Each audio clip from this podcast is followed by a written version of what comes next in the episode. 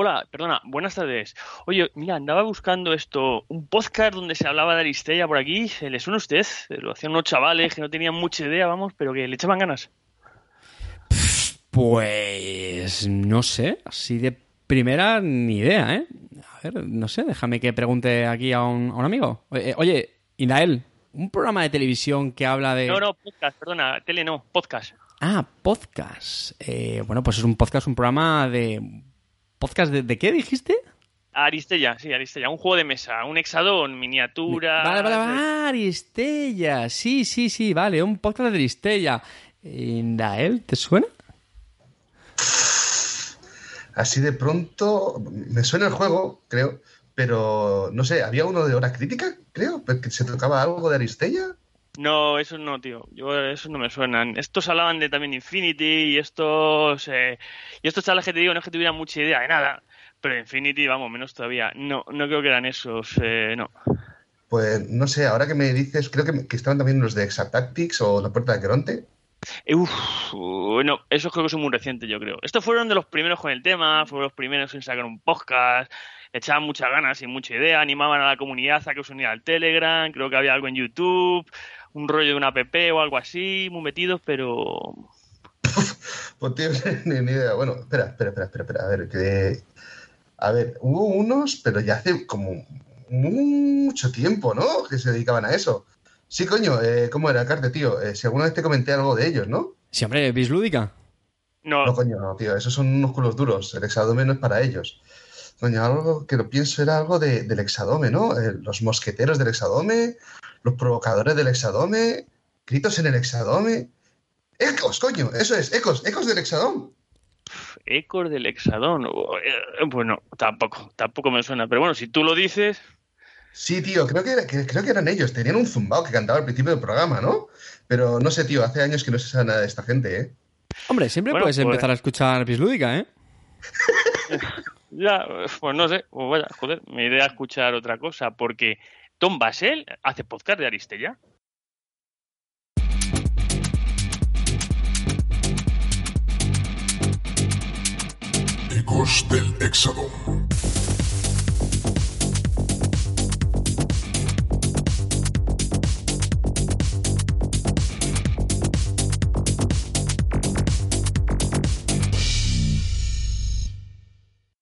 Hola espectadores de la esfera humana, bienvenidos a Ecos del Éxodo, el podcast de Maya donde nos hacemos eco de todo relacionado con Aristella. Pegado a este micrófono os habla Cartesius y al otro lado de la línea tengo a Cax. ¿Qué pasa, brother? ¿Qué pasa, Javi? Buenas noches, oyentes de Maya. De nuevo con vosotros, los becarios de Visiorama. Buenas noches, bienvenidos a Ecos del Éxodo. Os saludan los becarios de Visiorama. Bueno, bueno, bueno. Mejor no echar cuenta. Echaba de ¿no? menos esta pasado, musiquita, ¿eh? pero... Echaba de menos esta musiquita, chavales. No, mejor nos, nos, nos, ahorramos ya las excusas con esto, así que vamos a toda pastilla, ronda 1, análisis de campo.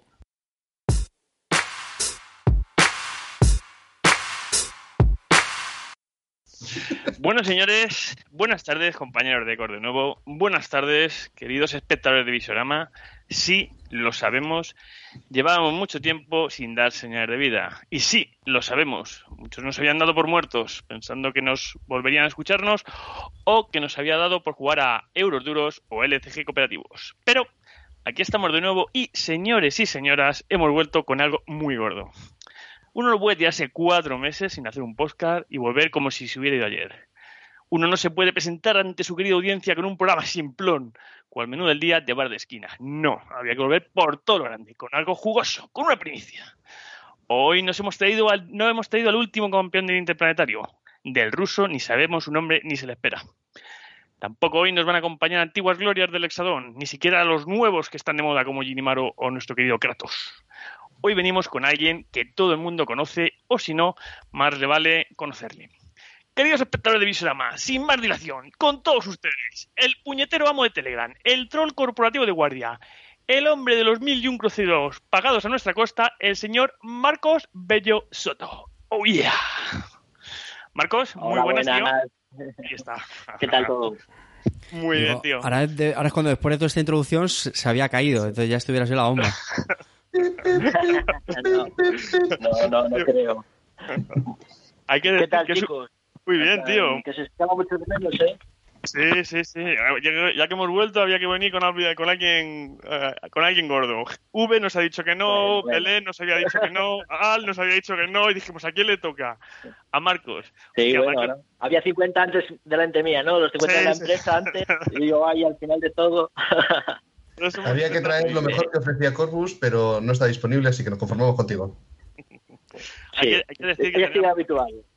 Hay que decir que tener a Marcos aquí es un milagro, porque él, él tiene un problema con el tema de- del Internet, por lo que hemos montado hoy un pequeño cambalache para que los, eh, los componentes de Ecos puedan ir por Internet, pero Marcos nos tiene que hacer llamada por teléfono, con lo que a lo mejor alguna vez veréis que alguien le pisa o Marcos responde eh, y no está todo bien ajustado. Pero bueno, intentaremos hacerlo mejor y gente como yo intentará no pisar y, y, y hablar demasiado. Así que nada. Gente como Juan, porque yo no voy a ir.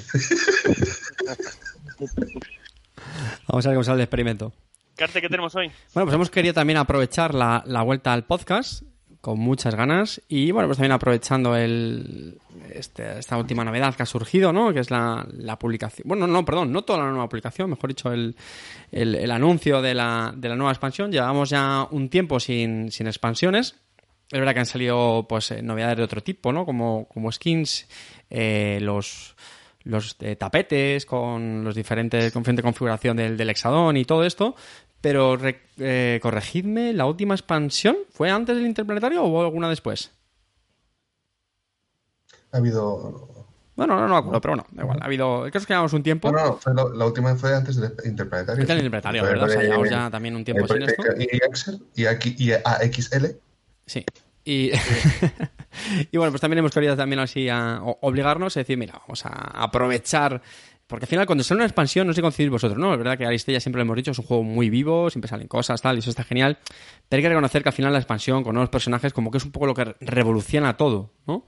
Y por supuesto, como no puede ser de otra manera, pues estos personajes yo creo que no nos pueden dejar indiferentes. Siempre hablamos de la originalidad, de cómo dan un twist, eh, cada uno tiene su estilo, cada expansión, ¿no? Tiene su, un poco su filosofía, ya, ya, bien porque esté basado en una serie de estados, otros, y en estos, ahora lo contaremos, eh, pues es que han vuelto a hacerlo, ¿no? La gente de, de Corvus, yo creo que han vuelto a sacar una expansión, eh, pues bastante sorprendente porque introduce una mecánica diferente, ¿no, Javi? Sí, han vuelto a romper el juego. Eh, han introducido una nueva mecánica, pues la- las básicamente que los personajes tienen doble perfil. Oye, ¿qué les parece si ya que tenemos aquí a Marcos le hacemos eh, conocer un poquito más para quien no lo conozca? Empezamos con las típicas preguntas un poco de perfil y una vez que sepamos un poquito más de él ya que empiece a, entre los cuatro, hablamos de, de esa expansión que estamos hablando. Venga, Marcos, pues hacemos esa ciudad de esa origen y Aristo favorito, compañero. Bueno, ciudad de origen Vigo y Aristo favorito Taugú. Tagutak. sí, sí. Muy fan de ¿Por llevar, la Taugú. contraria, ¿Por llevar la contraria y seguir siendo troll o por, porque realmente le pones por encima de todos? Em, yo es a día de hoy que sigo pensando que en algún momento va a explotar y que tendremos que nerfearlo. En plan, a mí me parece muy burro, burro, muy burro. En, plan, en testing interno funciona muy bien y, y me lo suelen banear. ¿Sabes? Es- a mí me parece un pepinaco de, de- de personaje. Lógicamente no es de los, de los más jugados, pero bueno, en plan, para mí es mi, mi favorito, ¿no? El juego que despliega, pues es, es el, el- el que yo suelo, me suele gustar, el que me suele llenar, el, el inmovilizar al contrario me, me, me suele gustar. Si me inmoviliza, me inmoviliza a uno o dos eh, rivales, en plan, ya está más que rentuado. Sí, sí, sí, sí. ¿De, de dónde viene tu ira hacia Wildville? Porque los que te seguimos en Telegram sabemos que es un personaje que como algún eh, algún nuevo diga que le gusta Wildville, casi que le autobaneas. Bueno, eh, esos fueron tiempos, ahora ya hemos hecho la paz con la skin, pues la verdad es que he decidido hacer la paz y de vez en cuando lo saco a pasear. Nada, fue un poco en plan, era lo fácil, ¿no? En plan, decir que te gusta Wildville o Miyamoto, pues es, es un poco... Que, los que no sabemos jugar. Fácil. No, pero bueno, en plan, funciona muy bien, son personajes muy completos. Entonces, de aquella de principios de- del grupo de Telegram, pues era un poco para hacer la contra, ¿no? En plan, decir que funcionan, pues e- es lo normal y lo habitual. Entonces, nada, pues decidí un poco, pues eso, en plan, ser un poco la, antítesis de, de y, ponerlo un poco a parir. Pero bueno, ya fueron buenos tiempos aquellos. Ahora ya hemos hecho las paces y, ya no voy a sacar con la gente que dice que le gusta Wildly. Oye, muchos en el...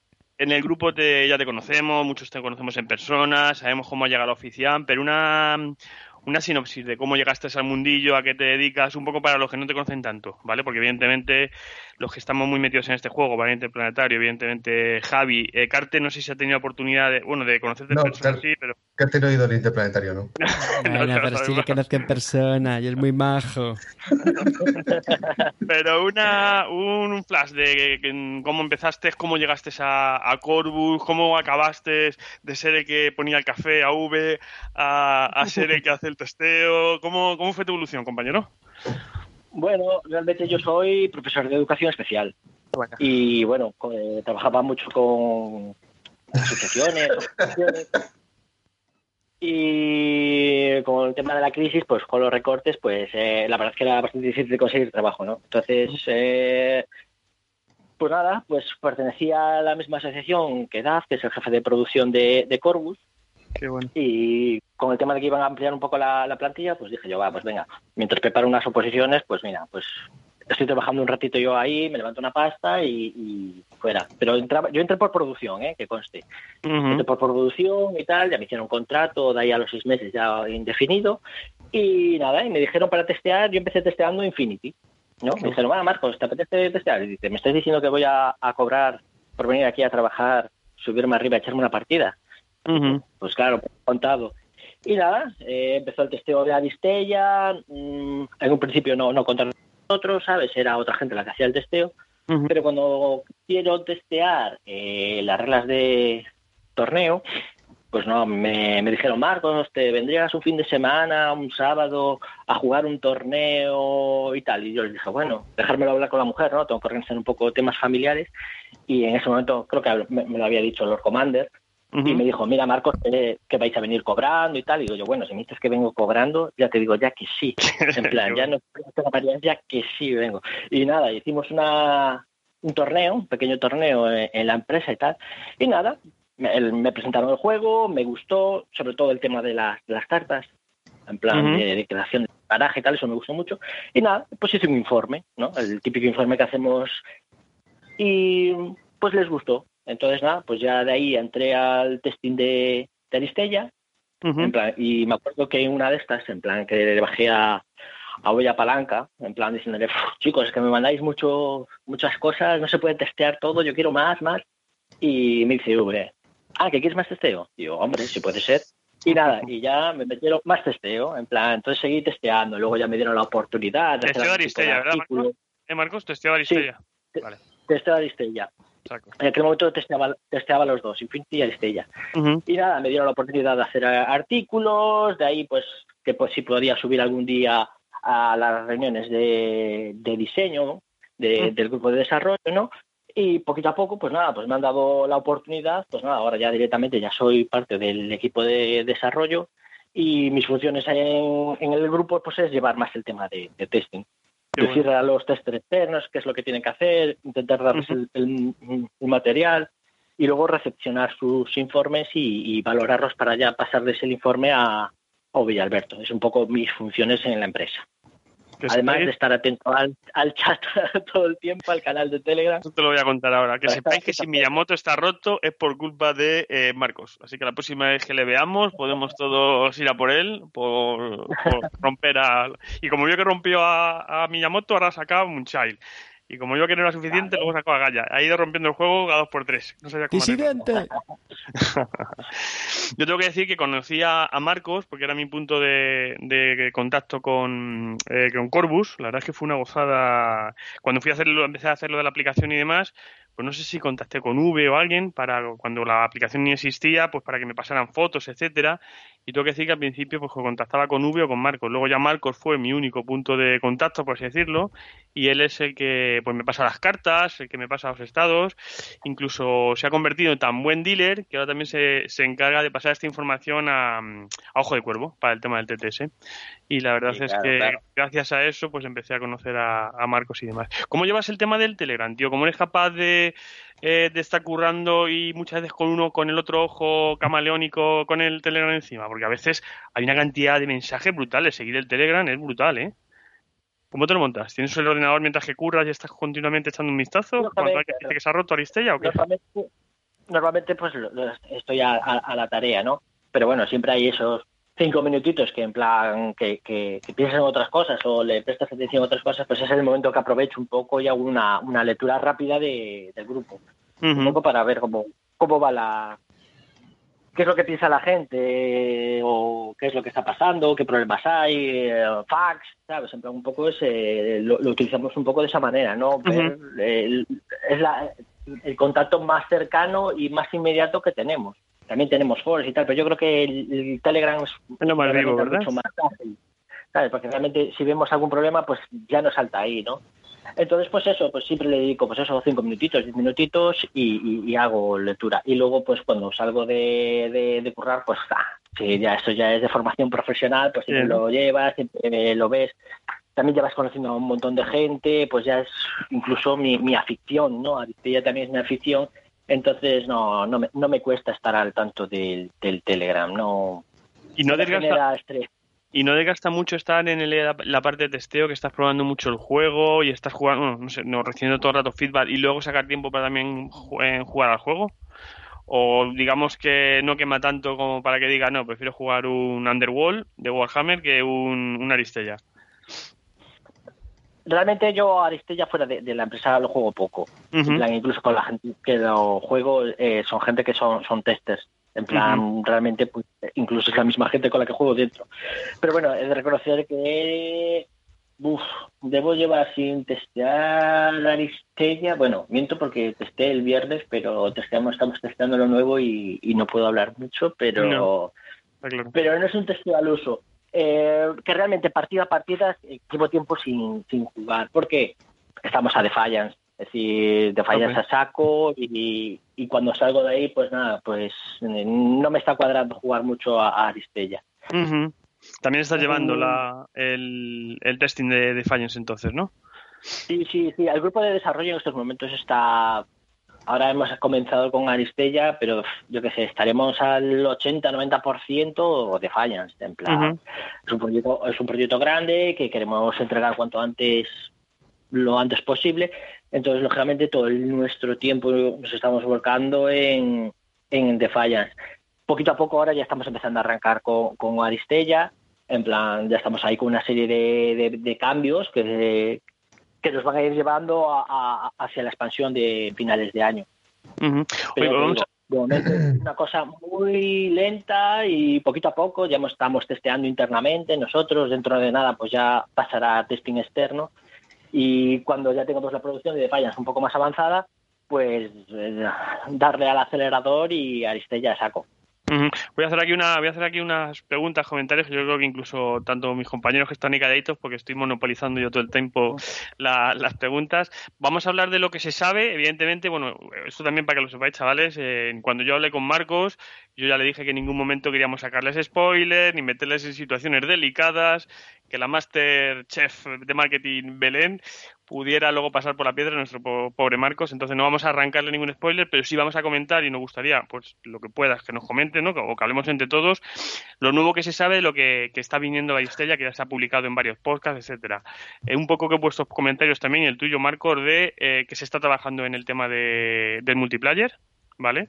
Luego sabemos que vienen, en- vienen eh, nuevas skins. Una sabemos que va a ser Prince y luego va a ser Sona. Evidentemente no se ha dicho todavía cuál van a ser.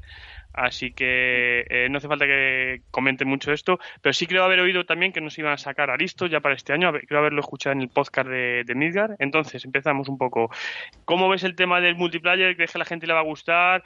Cuéntanos lo que se pueda contar, etcétera. Carte, creo que quiere decir antes algo. Sí, una pequeña aclaración. Cuando Cax habla de multiplayer se refiere a la modalidad de juego de dos contra dos. Sí. ¿Vale? Que- ¿Dos contra dos? ¿O no? No, no, no. Ah, No, no es así ya. No, Sí. Bueno, Sí, yo también pensaba eso. bueno, pues más de dos jugadores, que es lo que suele haber en, que, en Javi, Aristella. que Javi no lo cuente o Marcos, que, que Venga, seguro que también. perdón. Yo he escuchado otra cosa. Yo pensaba eso también, Carte. Yo no puedo contar nada que me pegan. No, a ver, yo si quieres, Marco, Joder, puedo pues ir vaya. contando lo que he oído en otro podcast. No, lo escuché en, Javi, en el programa de Javi Legacy de. YouTube. Sí, y sí. es que va a ser un todos contra todos, creo. Porque creo que dijeron que en el dos contra todos se podía crear un efecto líder, etcétera. Y al final creo que va a ser un nuevo escenario. No sé si van a ser diferentes hexadón. No, no- entiendo que no será válido el que ya tenemos. Y al final va a ser un todo contra todos. Marcos, no sé si puedes confirmarlo porque ya lo han dicho en The Legacy o Sí, si no. ves que, si ves que te metes en problemas. Lo, dijeron en la Legacy. Bueno, voy, voy a explicar un poquito que de dónde viene el multijugador, ¿no? De Bueno. momento cuando sacamos Aristella teníamos claro que era un uno contra uno, ¿sabes? En plan, y no habilitamos el modo multijugador porque nah, no nos parecía en ese momento que tuviéramos que fijarnos en ese modo de juego, ¿no?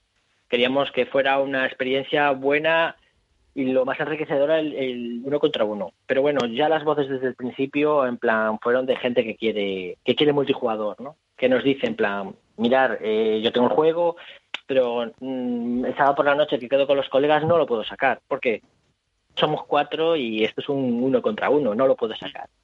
Entonces, pues nada, ya llevábamos tiempo con ganas de, de- de sacar un- unos escenarios multijugador, en plan, para que la gente pudiera, pero bueno, creemos que tienen la entidad suficiente como para hacer un producto mm, mejor trabajado y por ello entonces nos vamos a parar más y, y vamos a darle un, carácter especial. ¿Y qué es este carácter especial? Pues bueno, pues eso, lo que decías, que si realmente el juego requiere de mm, unas escaletas especiales, si requiere de un hexadón especial, se hará. Es decir, eh, no va a ser un añadido de escenarios, no, no. El juego va a tener su entidad propia y variará eh, lo que tenga que variar para que sea multijugador y que sea súper divertido jugarlo a cuatro. ¿Significará es una caja nueva, eh, Marcos? Un co- ¿Una caja nueva, eh, un, un este, o algo que la gente se puede descargar, o tapetes para...? Eso, bueno, no sé si lo puedes decir, ¿eh? Si no lo puedes decir, no, no respondas. Realmente es una expansión, entonces tiene que ser Una caja. expansión. Sí, Tiene que ser sí, caja. Sí, sí. Sí, si fuera un escenario, pues es lo que decía, pues si fuera solo una serie de escenarios, pues ya los hubiéramos hecho. Pero realmente como queremos hacer algo especial, pues seguramente lo más seguro es que vaya vaya caja. Eh, y nada, y, y es lo que estamos trabajando ahora, en plan, eh, ¿y por qué un todos contra todos y no un dos contra dos? Es que un dos contra dos es tan sencillo como lo que estás jugando ahora, tú llevas dos y yo llevo dos. Sí, Es decir, sí. eso no es un multijugador, ¿no? La sensación de juego, pues lo que creo que decía V el otro día, ¿no? Que sería un poco eh, efecto líder, ¿no? Habría uno de los Mm. dos que, que marcaría un poco lo que hay que hacer y mm, pues un multijugador, para, para mí eso no es. Yo odio Ya, los multijugadores en los que eh, hay el efecto líder, el jefe de manada, que va indicando a todo el mundo lo que tiene y lo que, o lo que no tiene que hacer. Está claro. Entonces nada, estamos estamos ahí, la, la verdad, ya te digo, estamos ya ya llevamos una- un par de sesiones internas y bien, bien, bien, muy divertido. ¿Carte? ¿Has levantado la mano? La verdad es que tengo que reconocer que no, claro, no- nunca había pensado en ese, en ese tema. Porque al final, si. Y luego la cuestión que tienes es que si lo planteas con información oculta de cada jugador, estoy convencido que al final siempre puedes entrar en pequeños conflictos de que al final a uno se le acaba escapando información, ¿no? Yo creo que eso a veces levanta enfados o suspicacias en la gente. No sé si entendéis a lo que me refiero, ¿no? Pero sí. Sí. Sí, sí. Va a ser un juego más caótico, ¿no? Más para pasar, más para, no, no para llevar a torneo, evidentemente, sino más, más para changueo y como dice, como estamos comentando, a lo mejor, ¿no? Cuando tienes cuatro colegas, pues vamos a pegarnos de hostias y, y lo que salga. Oye, pues muy Ah, sí, interesante, Yo ¿eh? creo que es lo que va lo que va a primar es eso, que sea divertido. En plan, sabes, que, que estés atento todo el tiempo a la partida, que no te desconectes, jugar mucho con las puntuaciones para que nadie se quede fuera de, de poder ganar la partida hasta el último momento, sabes, en plan, es, es, es lo que estamos buscando. ¿Y, y cómo de maduro está eso ahora? Más o menos. Estamos arrancando. En plan, realmente es lo que dije antes, en plan, eh, eh, estamos empezando a arrancar la maquinaria de Aristella y internamente. Si el- de momento nuestro tiempo nos lo lleva de fallas. ¿Qué pasa? Que sabemos eso, que tenemos ya el proyecto, el proyecto para finales de año, entonces cuanto antes nos saquemos ciertas cosas, pues luego avanzaremos más. Aquí voy a hacer una, le voy a lanzar una pregunta a mi querido Javi, que sé que es el tío que está informado en cuanto al producto de, de Corbus. No me abran los ojiplatos, eh, Javi. En el programa de Legacy se hablaron de muchas novedades dentro del mundo de Corbus. eh, se habló de esto y alguna cosita más, algo de N. cuéntanos tú, que tú sabes eh, ese Code One, sobre todo, aunque no es muy de Aristella, pero también la gente que nos escucha también está muy metido en otros mundos. Eh, ¿Qué se está cocinando en la cocina de, de Corbus? Que puedas contar tú también, claro. Bueno, pues eh, ahora vendrá Code One. Eh, ¿Cuándo? ¿Lo sale? ¿Sabemos cuándo sale? ¿Anuncios? Porque estoy como loco. nos- creo que sí que dijeron ya fechas. Eh, ¿Mediados de abril o finales? Sí, por ahí. Sí, Ah, por ahí. Y, y luego para Gen Con puede ser N4. Marcos, ¿tú, lo sa- ¿tú te acuerdas? Eh, ¿Cómo? Sí, creo que para, para Gen Con, ¿no? ¿Marcos? N4. Sí. Sí, sí. En plan, yo creo que para, para es la fecha grande del, del año. En plan, Sí. si no sale ahí, cuando sale.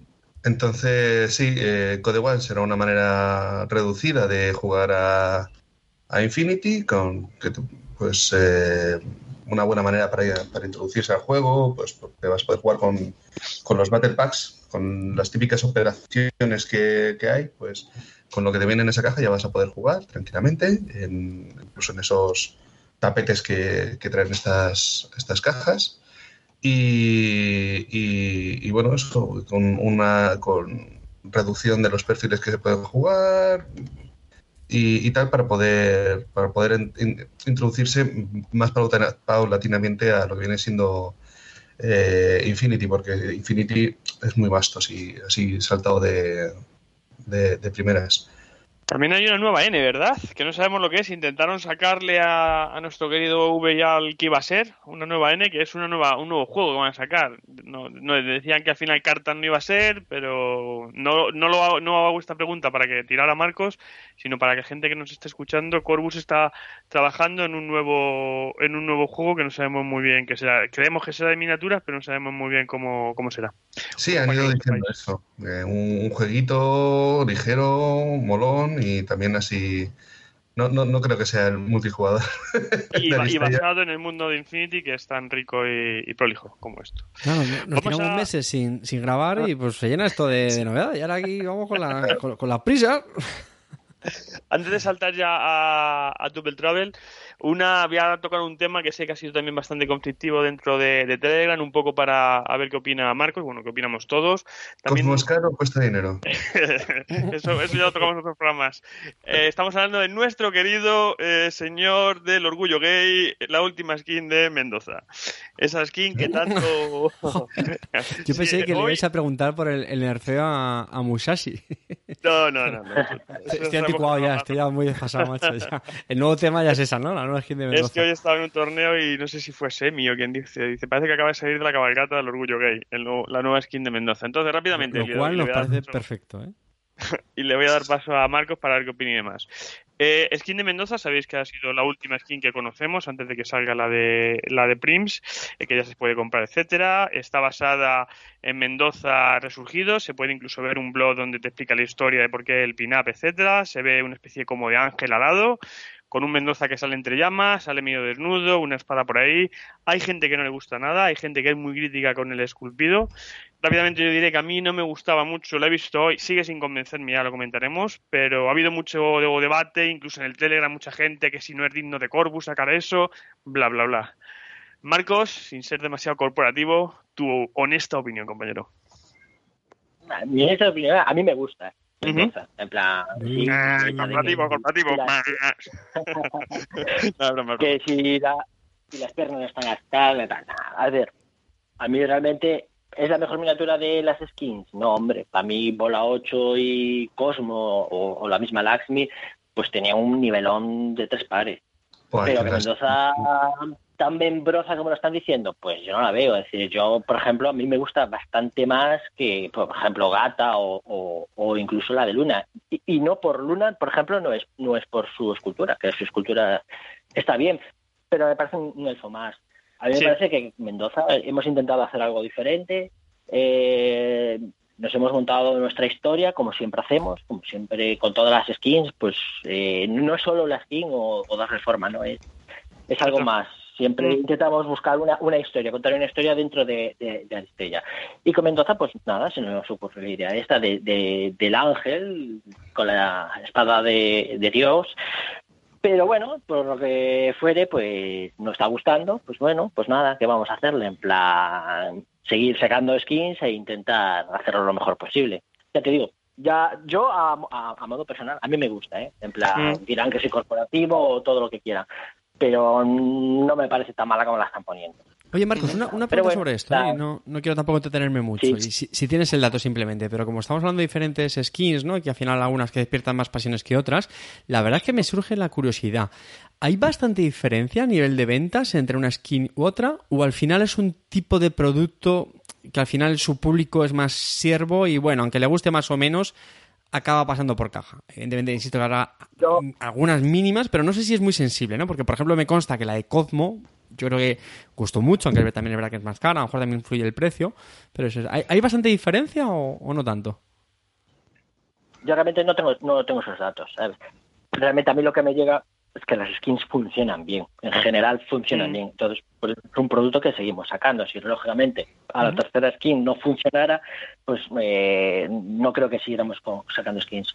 Pero bueno, mm. hasta ahora las skins han funcionado, tienen buenos números, es un producto que, que, estamos contentos con él. Entonces vamos a seguir sacando, mientras funcione, seguiremos sacando skins. Realmente para nosotros es un poco de, oxígeno, ¿no? Eh, nuestra nuestra parte más grande es Infinity. Infinity tiene una estética muy marcada, ¿no? Entonces, pues realmente estas skins, pues hasta ahora han sido como balones de oxígeno, ¿no? Nos han permitido hacer otras cosas que normalmente no podríamos hacer, ¿no? En plan, de ahí salió ese Bola 8 Oni, ese Cosmo Armadura, que para mí parece brutal. ya te digo, en plan, de momento estamos contentos. Con el producto de las skins estamos contentos. Sí, sí, de hecho yo creo que el problema con Mendoza no ha sido tanto la historia que hay detrás ni tal, sino, en mi opinión, creo que, eh, que ha sido el resultado final, ¿no? Que es como una oportunidad perdida, porque el pin-up, por ejemplo, de hecho hay gente que está haciendo... Eh, pues para hacer eh, para moderar y vender entre su comunidad como skin alternativa la, la, una skin basada en, el pin-up original y, bueno, eh, es que es cierto que, parece muy estática, ¿no? Para lo que podría haber sido, eh, esas alas muy planas. Mm, entonces, creo que no, es tanto un rechazo a lo que viene siendo la historia que habéis trabajado detrás de, detrás de la skin, sino más a lo que viene siendo el resultado final de la skin. Eso es mi, opinión, vamos. Yo, a mí lo que más me mata es el cucurucho de fuego que tiene en la cabeza, se me hace muy raro. Y eso, eso es lo que... Una cosa muy rápida, ya con esto no quiero hablar más de las skins, pero sí quiero vuestra opinión rápida. ¿Os gustan las skins medievales, al margen de que sean espectaculares o no? Porque, por ejemplo, yo he visto la de Bola 8, la de que tiene un nombre que lleva el pulpo en la espalda, etcétera, y es espectacular. Pero las skins que no están como dentro de lo que se espera de la miniatura dentro del hexadón, eh, por ejemplo, una Ladmin Gabón, etcétera, las miniaturas son espectaculares, pero se me hace raro verlas dentro del hexadón, como que me rompe un poco el algo medieval, ¿sabes? Ya sé que esto es un espectáculo, bla, bla, bla. Sin problema en ningún este, o a veces no estaría mal que se, siguiera un poco de acorde al, al ambiente, a lo que se espera. Javi. A ver, realmente. Ah, bueno. es que estamos un poco ahí todavía en shock porque Javi, no sé, ¿tienes, bien el micrófono? ¿Bien, Javi? ¿La conexión? Sí, ¿no? ¿Todo bien? No lo dejamos hablar. Pues, pues. No, no, que has, vuelto muy modosito, ¿eh? En la expansión lo va a hacer. Yo me voy a callar porque llevo mucho rato hablando y vais a hablar. Si, si, si, si, traemos a alguien a, a entrevistarle, yo le dejo hablar, hombre. Marcos, perdona, ¿qué opinas de lo de las. que no respetes a vosotros. Marco, las skins medieval, ¿qué opinas? A ver, realmente no hay un arco medieval, ¿no?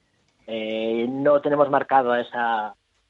Eh, mm, realmente no tenemos que hacer solo miniaturas medievales en skins, pero hemos de reconocer que cuando nos planteamos las skins, pues eh, lo más sci-fi o lo que no es medieval se nos va cayendo y mm. hasta ahora pues siempre nos, se nos ha quedado rollo medieval, pero yo te digo, no, no estamos buscando esa estética. Eh, dentro del Hexadón, bueno, nosotros ya hemos contado que hay temporadas de, de ¿no? Pues eh, se ha comentado que hay una temporada que es donde aparece Verón, que es más del carácter de fantasía, entonces realmente pues sí que entran dentro del universo de Aristella esas, esas skins, ¿no? Realmente si no entraran dentro de Aristella, si no se pudieran ver, no las hubiéramos hecho, ¿vale? A mí siempre me parecerá una oportunidad perdida que, que Gata fuera la filibustera y Luna la, la elfa. Tenía que haber sido al revés. Yo eso siempre lo defenderé. Que Gata tenía que haber sido la elfa y, y Luna la, la, la pirata. Porque Luna con un arcabuz, anda que no hubiera molado. Pues sí, sí, la verdad es que está bien. A mí Gato me hubiera encantado en una posición súper súper dinámica. Es como más me hubiera gustado Gato. Pero bueno, Claro. hay que decir que la otra está muy chula, ¿eh? También. Una elfa corriendo a abrazar un, un- un árbol. O... Sí, alguna cosa. Abrazar. bueno, pues si no tenemos más para Marcos, eh, con qué acribillarle, creo que vamos a ponerle a currar eh, y vamos a empezar a hablar de la expansión, ¿no? Porque al final, si no, esto Sí, va a quedar en un... Básicamente llevamos meses sin grabar, ya lo sabéis todos. Estamos un poco fondones, unos más que otros. Entonces hemos pensado, pues que nos hagan el programa, y ya está. Pero ya Marcos. y ¿Qué más que traer a uno de los que ha parido el Double Travel junto con otros y que hable de, de la expansión? Así que bueno, en... Javi, ¿nos haces Dime. un poco las fichas de los personajes? Ya que te hemos tenido tan callado porque yo hablo demasiado, nos cuentas un poco Moonchild, eh, Moonchild y Legon, lo que hacen, dónde son fuertes, nos haces una intro de los personajes y empezamos a comentarlos, si te parece bien. Vale, bueno, pues eh, tenemos un chino que está roto y una Dog Warrior que está rotísima. Pues a mí me parece un resumen ejecutivo maravilloso. Ronda 2. No. ¿Qué, qué incorpora esta nueva expansión? ¿Qué cosas nuevas traen? Cuenta, cuenta. Bueno, pues, pues nos traen dos personajes que tienen doble perfil, es decir, una se le da la vuelta al- a, a la carta de personaje y tienen diferentes atributos, diferentes habilidades. ¿Y eso cómo funciona, Javi? ¿Y eso cómo funciona? Ah, bien, pues, pues, ya. Lo dejo ahí. bueno, la cuestión es, eh, por ejemplo, eh, ¿Qué le han dicho este Moonchild vi- vi- eh, bebe de, de los Dog Warrior y Dog Faces de, de Infinity, que son, son unas tropas que cuando se quedan sin heridas, pues se, se transforman en un bicho enorme, hombre lobo, llamémoslo así, para, para Legos. Y, eh, y bueno, básicamente le pasa lo mismo a Moonchild. Cuando recibe, tiene un perfil que es Dog Face, con dos, dos eh, puntos de vida, y cuando pierde esos dos puntos de vida, ¡pum! se da la vuelta y tenemos a Moonchild en formato Dog Warrior que tiene 6 de, de energía, que es el primer personaje que tiene más de 5 de energía, porque hasta ahora sí que hemos tenido personajes que con menos, pero este es el primero que, que tiene más.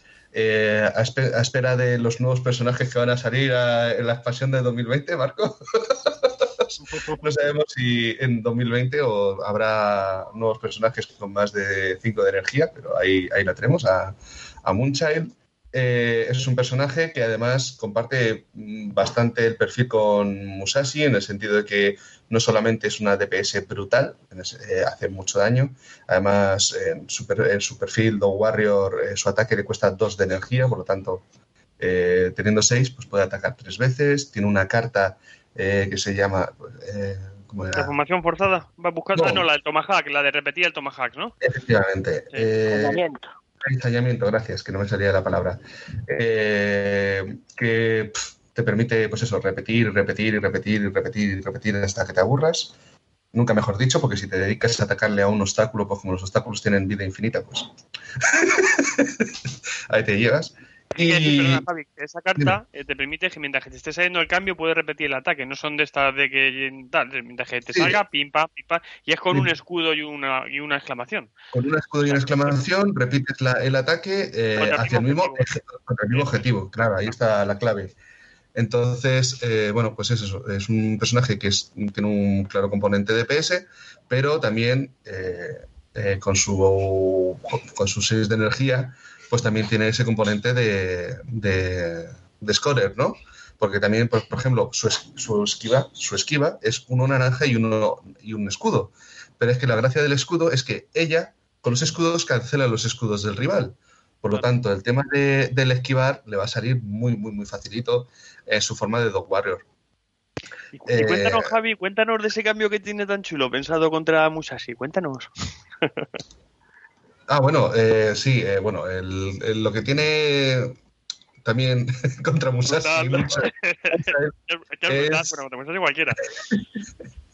es la inmunidad total, ¿no? Que durante las tiradas de combate en las que ella sea el objetivo, el oponente no puede activar cambios. Por lo tanto, ni Musashi puede beneficiarse de su cambio de escudo por daño, ni del que no sea infinito, ni del te hago pupita de y te vas. O sea, es, al final eh, es una puñeta bien, bien gorda la que tiene aquí con, su inmunidad total, eh, Moonchild.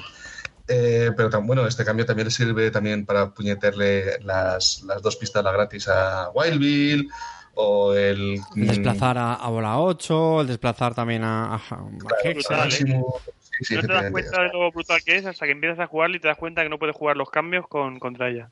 Claro, o sea, es, es, tremenda. Y, bueno, la verdad es que es muy, muy, muy, muy interesante. Eh, otra carta que, por ejemplo, ensalza este, este, este perfil que os digo de, de Scorer, por ejemplo, es, su táctica de no hay escapatoria, que se coloca en contacto con un objetivo enemigo en alcance 1-4 sin necesidad de línea de visión. O sea, se sale de... Esa táctica. Esa táctica es eso, que en, un turno te mueves 1-4, eh, son 5 cinco casillas por la táctica y todavía tienes 6 eh, de energía para moverte tres veces. O sea, a correr, te mueves en un turno 15, 15 casillas tranquilamente. Eh, y luego, pues eso, eh, por no olvidar de contenible, que también es otra táctica, que añade un, un amarillo a su, a, su, a su agilidad para esquivar. Entonces, ya, si ya habíamos visto que su agilidad era bastante interesante gracias a ese cambio con el escudo, pues imaginaos si le añadís un, dado amarillo. Y además, cada vez que, que te destrabes con éxito, haces una herida. O sea, ni siquiera tienes que hacer tirada de destrave, te haces una herida. Realmente, si tienes la forma de Dog Warrior, si tienes la forma de Dog Face, ganas un punto de movimiento. Es decir, que te destrabas gratis, no, no, tienes, no tienes que invertir ese punto de movimiento en destrabarte.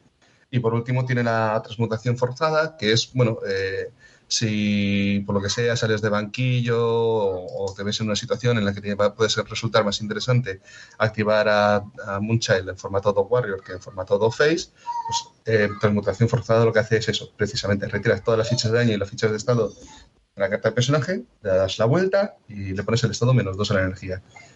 Sí, bueno, eh, tiene menos dos en energía, pero sigue siendo un bicho de, de 6 de energía que te quedas en energía 4. Pues y saliendo desde banquillo, pues tampoco te afecta porque ya tenías el menos 2, como quien dice, ¿no? O sea que es, es muy buena, eh, tanto como DPS como como scorer.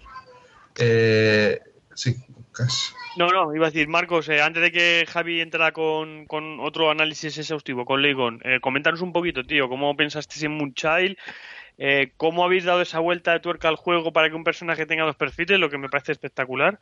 Y seguir haciendo el juego dos personajes equilibrados y con su propio carisma. ¿Cómo fue todo esto? ¿Cómo lo paristeis, Marcos? Eh, pues mucho ya llevaba tiempo ya la idea del doble perfil. De, jugar con un Dog Warrior que se convertirá en el Dog Face. Eh, realmente Munchal viene de, de Domoboy del personaje de, de Outrage porque hubo un momento que nos pensamos hacer una especie de broma para un April Full y íbamos a hacer los perfiles de, de, los personajes de, de, Outrage. Y pues nada, pues empezamos a modelar a, a Boy y tal, pero bueno, al final la cosa no salió y en un momento que tuvimos que, que pensar unos personajes para, para una ampliación, nosotros vamos a esa nevera que tenemos de personajes y ahí estaba Domoboy. Y dijimos, hostia, esta idea es cojonuda, venga, traigámonos para acá. Y nada, empezamos a trabajar con, los dobles perfiles. Como nos salió este doble perfil de, de pues realmente eh, eh, fue lo que llevó a Leigo, ¿no? Es decir, en plan, ah, vale, hemos hecho eh, un perfil de, de, Dog Warrior, ahora vamos a hacer un doble perfil de algo diferente. Y claro, y queríamos dar un poco la, la diferenciación de entre Munchal y Leigo es que Munchel se transforma en otro personaje y Leigon se transforma, mm, pero sigue siendo el mismo, es decir, sigue manteniendo la serie. Es decir, que aún teniendo dinámicas muy parecidas de volteo de carta, eh, el, foco es diferente, ¿no? De trabajar. Uno es, se transforma en otra cosa, en una bicha parda, y el otro, pues es el señor del trueno que realmente te mete el foguetazo, pero sigue siendo el mismo, el mismo personaje. ¿Qué tiene? Perdona, Marcos. ¿Qué tiene, qué tiene eh, Luisín o Leigón de eh, Usuyan? Un minuto de silencio por Rigon, por Luisín. Bueno. eh, ¿Quién es Luisín? Eso lo he leído y no sé qué de qué va la coña. Para un tope como yo, ¿eso de qué va, chavales? Eso fue el, Venga, el- pues, el nombre inicial. Hubo un ¿verdad? momento de lucidez. Que, bueno, Vamos, que Luisín que era- fumados, ¿no? Que todos fumados de hierba ahí haciendo No. juegos listos. No, un poco por como iba a ser chino y tal, pues nada, pues me fui un poco al folclore y parece que el tal Luisín este, en plan, es como un poco eh, un dios del trueno y nada, y lo mandamos, lo mandamos para testing. Entonces, claro, la- el río era Luisín, ¿en serio, chicos? En plan, esto en España va a tener mucha coña. Y nada, al final pues le, le cambiamos el nombre, ¿no? Entonces de ahí el minuto de silencio por, por Luisín, porque casi se llama Luisín, pero ahora se llama Nico. Pero, pero es que la, la coña es que no era Luis Sin, era Liu Sin. Ay, la hostia. Y enseguida, y enseguida les cambiaron el nombre. a, a Luis Sin. ¿Qué, qué te iba a decir, Marcos? El tema de eso, lo que te decía. Eh, ¿Qué tiene Leigón de, de Su Yang? De Shuyan, pues bueno, la, la transformación, ¿no? De, de- de que pasa de, de un perfil de movimiento. El Shuyan es un bicho de Infinity que tiene dos posiciones, ¿no? La de movimiento y la de, la de ataque. Pues esto es un poco lo mismo. Eh, Lucian es su cara inicial, eh, tiene la movilidad y cuando lo volteas, pues es cuando mete el, ataque bestia, ¿no? Con ese éxito crítico, que es la primera vez que se ve un perfil, ¿no? Pues es, es, es, es eso, es como un Shuyan. Bueno, pues nada, un poco el análisis de, de Munchel, como hizo Javi, pues lo veo perfecto. Y nada, yo simplemente así, lo único que haría, el único truquito, eh, es que no desaprovechéis su lado eh, face y no forcéis la transformación, ¿no? Porque realmente es un regalo tener dos vidas y, Mm. y- y el buscar la forma de más de combate, eh, es- yo creo que es perder potencial con ella. ¿eh? Y es preferible que te la transforme con algún ataque o, o forzar que te la cambie el rival y no fuerces tú. Al final es una vida lo que más. pasa que- eh, Eh, eh, Marcos, ¿no te da la sensación de que mucha él te interesa que se transforme cuanto antes por la energía que tiene, la iniciativa y demás? Porque si no, yo por ejemplo, No. cuando he jugado con ella con- contra ella, yo no la atacaba nunca. Y es cierto que no tiene mal ataque y demás, pero bueno, tiene una iniciativa bajita, un movimiento de 4 que se queda en 8 a tope. pero, Y- pero hay que jugar, hay que jugar con eso. En plan, realmente si, Sí, pero si el voy- rival no te ataca, te está dejando, te está dejando el personaje libre. Sí, bueno, pero en lo que voy es evitar un poco que se transforme, ¿no? Porque cuando se transforma es cuando sale la bestia parda. Por eso digo, pero en plan, eh, si el rival eh, no va por ella, en plan, tú campas a tus anchas. Mm, En plan, y lo metes en zona de anotación, en un asalto normalmente, y es una tía que tiene dos vidas. Es decir, tendrías que hacerle como mínimo dos ataques para poder cargártela. mm, Entonces, sí. eh, perder una de esas vidas por querer tener todo el potencial, que sí, vale, es una bestia parda y tiene muchísimo potencial. Pero es que por el otro lado tampoco es malo, tiene un ataque mm, bastante bueno, es decir, costando 3 y teniendo un rojo, naranja, amarillo a un rango 1-1, pues a mí me parece un ataque más que decente, en plan, Mm. hay gente que no que no lo tiene. Eh, mm, estoy viendo eso, em, la gente como que va muy rápido buscando ya eh, la forma de Doc Warrior, ¿no? Hay que Entonces, romperla, hay que claro, eh, romperla. Hay que romper a Es, es que al final es la miniatura que viene. No quiero, Claro. no quiero decir nada, pero es que no viene la, do- la, para dos Dogwarrior. face ya. Ah, oye, pues eso iba a preguntar yo. Eh, Esto me imagino que se sabrá ya, ¿no? Porque la... ¿Solo vienen dos Sí, miniaturas? sí, sí. Solamente vienen dos miniaturas. Oh. Viene Moonchild en formato Dog Warrior y eh, Leigon en formato. Mira qué pedazo otro colón que tengo. Hombre, el Lego al final sí que no que sigue siendo más o menos el mismo, ¿no? Por lo menos según las ilustraciones, pero jolín, la de Mulchine, un- eh, una u otra sí que cambia bastante bien, bueno. mola, pero bueno. Bueno, Leigon es que el formato de movilidad, digamos, ya está para los que se pillan el Defiance, ¿verdad, Marcos? Sí. Que sepáis audiencia Claro, que ya es la segunda vez, no, tercera vez que nos ha restregado por delante de la cámara la expansión que él tiene y nosotros no de Double Travel. Así que hay clases y clases, chavales, dentro de sepáis. Oye, Marcos, ¿es cierto que da, eh, lo del cambio se ha pensado en Musashi o no? Di- Dijiste, ¿vamos a hacer un, un personaje a la contra para inhabilitar a Musashi o no? No, yo creo que viene más ya del mundo de Infinity, ¿no? El guerrero nato de Infinity. El que- cambio, el que cambio de la Me refiero al cambio, el de inmunidad total. Sí, sí, es que ese cambio está en Infinity. Ah, sí, vale. Eh, eso es, pasado, eh, vale, es, es guerrero nato de, de Infinity, ¿no? Que realmente pues niega un poco al, al- a la miniatura rival sus bonificaciones en combate cuerpo a cuerpo. Pues, pues bien, ahí no es por buscar la contra a, a Miyamoto, sino pues bueno, es un poco eh, ver de dónde venía el Dog Warrior y, y- y intentar llevarlo lo más, ¿sabes? Lo más parecido Mm. a Infinity, ¿no? Mm, Y entonces, pues, pues por ahí viene. Que le haya sentado de maravilla y que le haga la contra a Miyamoto, pues oye, tampoco nos vamos a quejar, ¿no? Mm. Carte, ¿te parece bien si hablamos de combos y posibilidades de Moonchild con otros cuando hablemos del equipo? Saltamos a Ligón para hacer una pequeña descripción y luego cuando entremos en hacer el equipo ya hablamos de las posibilidades que tiene a nivel táctico. o- Sí, lo- vamos, lo, lo- que queráis. Yo lo único que quería matizar es que reconozco que me, me ha sorprendido mucho el comentario de, de Marcos de que no tengamos prisa en convertirlo a, a la forma de Dog, Dog Warrior. Eh, porque bueno, yo ahí sí estoy con, con Cax. De hecho, que la está repasando ahora la, la carta, una de sus habilidades del, del Dogface es que se hace daño tras una tira de combate. Es decir, que, no sé, yo creo que el propio personaje te incentiva a, a poco a poco, por lo menos, ir transformándote en el otro. Así que, Marcos, no tienes ni idea, chaval. Ni idea. Al final hemos traído aquí a un ¿De dónde ha salido, aficionado. Marcos? ¿De dónde ha salido? Hemos traído aquí un aficionado. Me cago en la leche. Javi, ¿le pegamos Pues a Ligón? Venga, nos metemos con Leigon. Pues Leigon es la otra miniatura que viene en la expansión, que es un Chinorri, que viene con doble perfil. Un perfil es de alta movilidad, el otro es la- su forma de combate, y puede alternar entre ellos libremente, eh, lo que tiene con... Tiene una habilidad que es Señor del Trueno, que cuesta gratis, y puede cambiarse a, a- de perfil cuando quiera.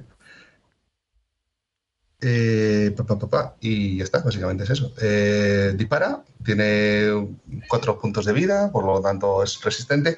Eso sí, es no es un personaje que te interese meterle dentro del fregado, eh, porque tiene un alcance de 3 a 6 o de 2 a 4, dependiendo de la forma que tenga. Entonces es un personaje que, te, te- que no, no- no te interesa tenerle más cerca de 3, porque como te lo pillen cerca, pues ya te lo, te lo crujen vivo, ¿no? Además, su defensa en formato de movilidad es azul-negro, por lo tanto tampoco es que sea muy duro. En formato disparo es verde. Bueno, eh, ni, bien- ni sí ni no, sino todo lo contrario. Estamos hablando de que el verde tiene un 33% de probabilidades de que te salga una cara blanca. o sea que tampoco te va a salvar muchas de muchos palos el verde, ¿no? Yo creo aquí su, su, su salvavidas es el humo, ¿no? Que es lo que juega mucho Sí, también este, este personaje, definitivamente. Lo, lo que viene, lo que viene Leigón es eh, a ser el señor del humo, en realidad, porque es una maravilla lo que hace con, con el humo, con sus habilidades especiales. De, por ejemplo, eh, si está disparando. de- eh, primero que ignora los efectos del humo. O sea, por lo tanto, no se ve afectado por, por las limitaciones a la línea de visión que pueda plantearte el humo. Pero es que además, si eh, está en formato de disparo eh, y está en una casilla con humo, añade un dado naranja a su disparo. O sea, si ya era un disparo que era un crítico naranja-naranja, ya, con, ya desde disparo es crítico naranja-naranja-naranja. Y además el cambio que tiene descarga cerrada es que con eh, un escudo cancela un escudo del, del rival. Si tú estás disparando desde humo, el rival no puede utilizar sus éxitos para hacerte daño porque no tiene línea de visión hacia ti. Por lo tanto, a ti tus escudos no te, sir- no te sirven para nada, los puedes invertir gratis en hacer más daño al rival. O sea, es muy, muy, muy cafre. Este, el, el combo de Leigón con el humo es muy, muy, muy cafre. Luego, sus, sus, sus tácticas, pues podemos encontrarnos también que bailan mucho con el, con el humo, ¿no? Por ejemplo, hay una que se llama Soy Humo, que es que colócate en una casilla libre con humo que no pertenezca a una zona de anotación. Pues no se pueden ejecutar ataques durante esta acción, activación. Pues ya le tienes que se está teletransportando de, de humo en humo. No le hace falta ver esa línea, esa, esa casilla de humo, no, hace no tiene un alcance, es me teletransporto a una casilla con humo que está en la otra punta del hexadón que le ha provocado el cosmo rival o el Tau rival. O sea, es que es patán y estás detrás de las líneas enemigas en una posición donde el rival no le espera y puedes disparar tranquilamente. O desvanecido en humo eh, hasta el final de la ronda y mientras el personaje objetivo del ataque esté en una casilla con humo, anula todo el daño que se le inflinja. esto sirve también para salvarle la vida a compañeros, pero es que además esta carta tiene una segunda parte. Es que si el objetivo es Leigón, un, un Leigón aliado, puedes, colocarte puedes colocar perdón, una ficha de humo en una casilla a alcance 0,6 por cada daño en un lado. Es decir, tú me disparas y por cada daño que yo te empiezo a poner humo por todo el hexadón. Al final nadie ve lo que hay. Eh, y esto, y además, si lo, si lo combinamos con ilusión de piedra, que es que coge todas las casillas con humo libres, que no tengan nadie dentro, y las convierte en, una casilla bloqueada, que además Vixie puede seleccionarlas con objetivo para, lo de, para su salto y demás, es que estamos hablando de, hasta además, hasta, además hasta el final de la ronda, estamos hablando de que en un momento puedes cerrarle la mitad del, del hexadoma al rival. Es, es una maravilla lo que hace este señor con el humo. Sí, eso puede recordar un poquito a, ah, Gaia, ¿no? Cuando bloqueaba, bueno, pues ponía los obstáculos y cosas así delante para bloquear los caminos al Hexadón. Incluso con este caso, con la particularidad de que incluso a ser bloqueadas, incluso eliminaría la, línea de visual, lo cual sería algo muchísimo más defensivo incluso. Efectivamente, además la gente lo llamaría la caja 2.0. Sí que es cierto que son dura hasta el final de la ronda, pero aquí estamos hablando de, de, de de que son casillas bloqueadas. Por lo tanto, a diferencia de que lo que hace Gaia con los obstáculos, que los obstáculos puede llegar una Hexer y empujarte los obstáculos y ya la caja se ha abierto, con las casillas bloqueadas no puede. No puede empujar, no puede bloquear, no puede. O sea, eso está cerrado a calicanto. Además, eh, en, la, en su perfil de movilidad, Legón, con 2 de energía, puede eh, colocarse en una casilla con humo en alcance 1-3 y además colocar, primero puede colocar el, humo eh, a 0,3 y luego colocar una casilla con humo en alcance 1,3. O sea, es una, es una diversión. Puedes... Puede venir bien para destrabarse también, ¿no? Sí, sí, para destrabarse efectivamente viene de putísima madre, perdón de la expresión, pero es que además esto, espejos de ligón, te eh, cuesta 2 de energía, te permite poner un, humo en 0,3, te lo puedes poner encima tuya, activar Señor del Trueno que te sale gratis, volteas la carta y ya tienes a Leigón en formato de mira qué trocolón que tengo, que está en una casilla de humo, por lo tanto añade un naranja a sus ataques y, con su descarga cerrada que cuesta 3 de energía, éxito crítico, naranja, naranja, naranja. Y anulando escudos del rival como si fuera gratis. O sea, es un personaje que juega mucho con el humo, que se lo pasa muy bien con el humo y, que, y que es un sniper bastante clarete. Sí que es cierto que tiene, lo que estábamos comentando, ese perfil de, de, scorer gracias a teletransportarse de casilla de humo y de humo de humo, pero personalmente me parece que, su perfil es más mantenerse alejado de, ir, a, de, ir a anotar, porque cuando anotas te expones mucho a que alguien también quiera ir a tu misma zona de anotación. Entonces me parece, me parece que es un personaje que está más para, repartir desde fuera que, que, para ir a correr a anotar. Marcos, amplíanos tu punto de vista de este personaje, cuéntanos qué hay detrás de él, si es un alter ego tuyo, de cuando estabas fumando porros y estaba todo rodeado de humo a tu alrededor. Cuéntanos, compañero, ¿qué hay detrás de Ligón? Pues nada, pues eso, lo que estábamos buscando era un, personaje, ¿no? Em, que trabajara tampoco a un, rango largo, ¿no? Porque tiene un 2-4 en su forma de ataque Mm. Tiene, más, eh, tiene, más, tiene más rango cuando está en su forma inicial, ¿sabes? Que realmente cuando hace su ataque. Su ataque es, relativamente corto, ¿no? Un 2-4. Em, pues es, es, lo que intentábamos eh, representar es un cañón de cristal, ¿no? Es decir, realmente sí, tiene mucha potencia, pero como lo que haces realmente es bastante fácil de bajárselo, ¿no? En plan, un 4 de vida, esa defensa verde eh, es bastante peor para mi entender que la, mm. la inicial. Porque vale, aunque te da este... Yo siempre digo que para mí dame dados azules y no me des dados verdes.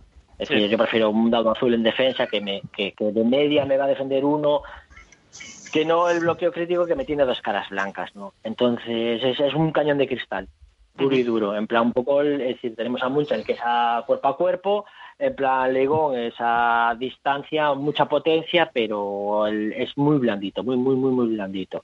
Yo ya te digo, yo suelo jugarlo también mm, más su faceta scorer que no que no la del cañón de cristal, ¿no? Sí que realmente pues hay una o dos veces en la partida en que centras en alguien tu ataque y lo barres, pero realmente a mí la parte que me gusta y donde veo que brilla más para mi gusto es la de la de Score. Porque realmente lo típico, llevas un Cosmo, le vas habilitando un poco el camino, en plan tiene cartas que le dan mucha movilidad de recolocación, como la de Soyumo.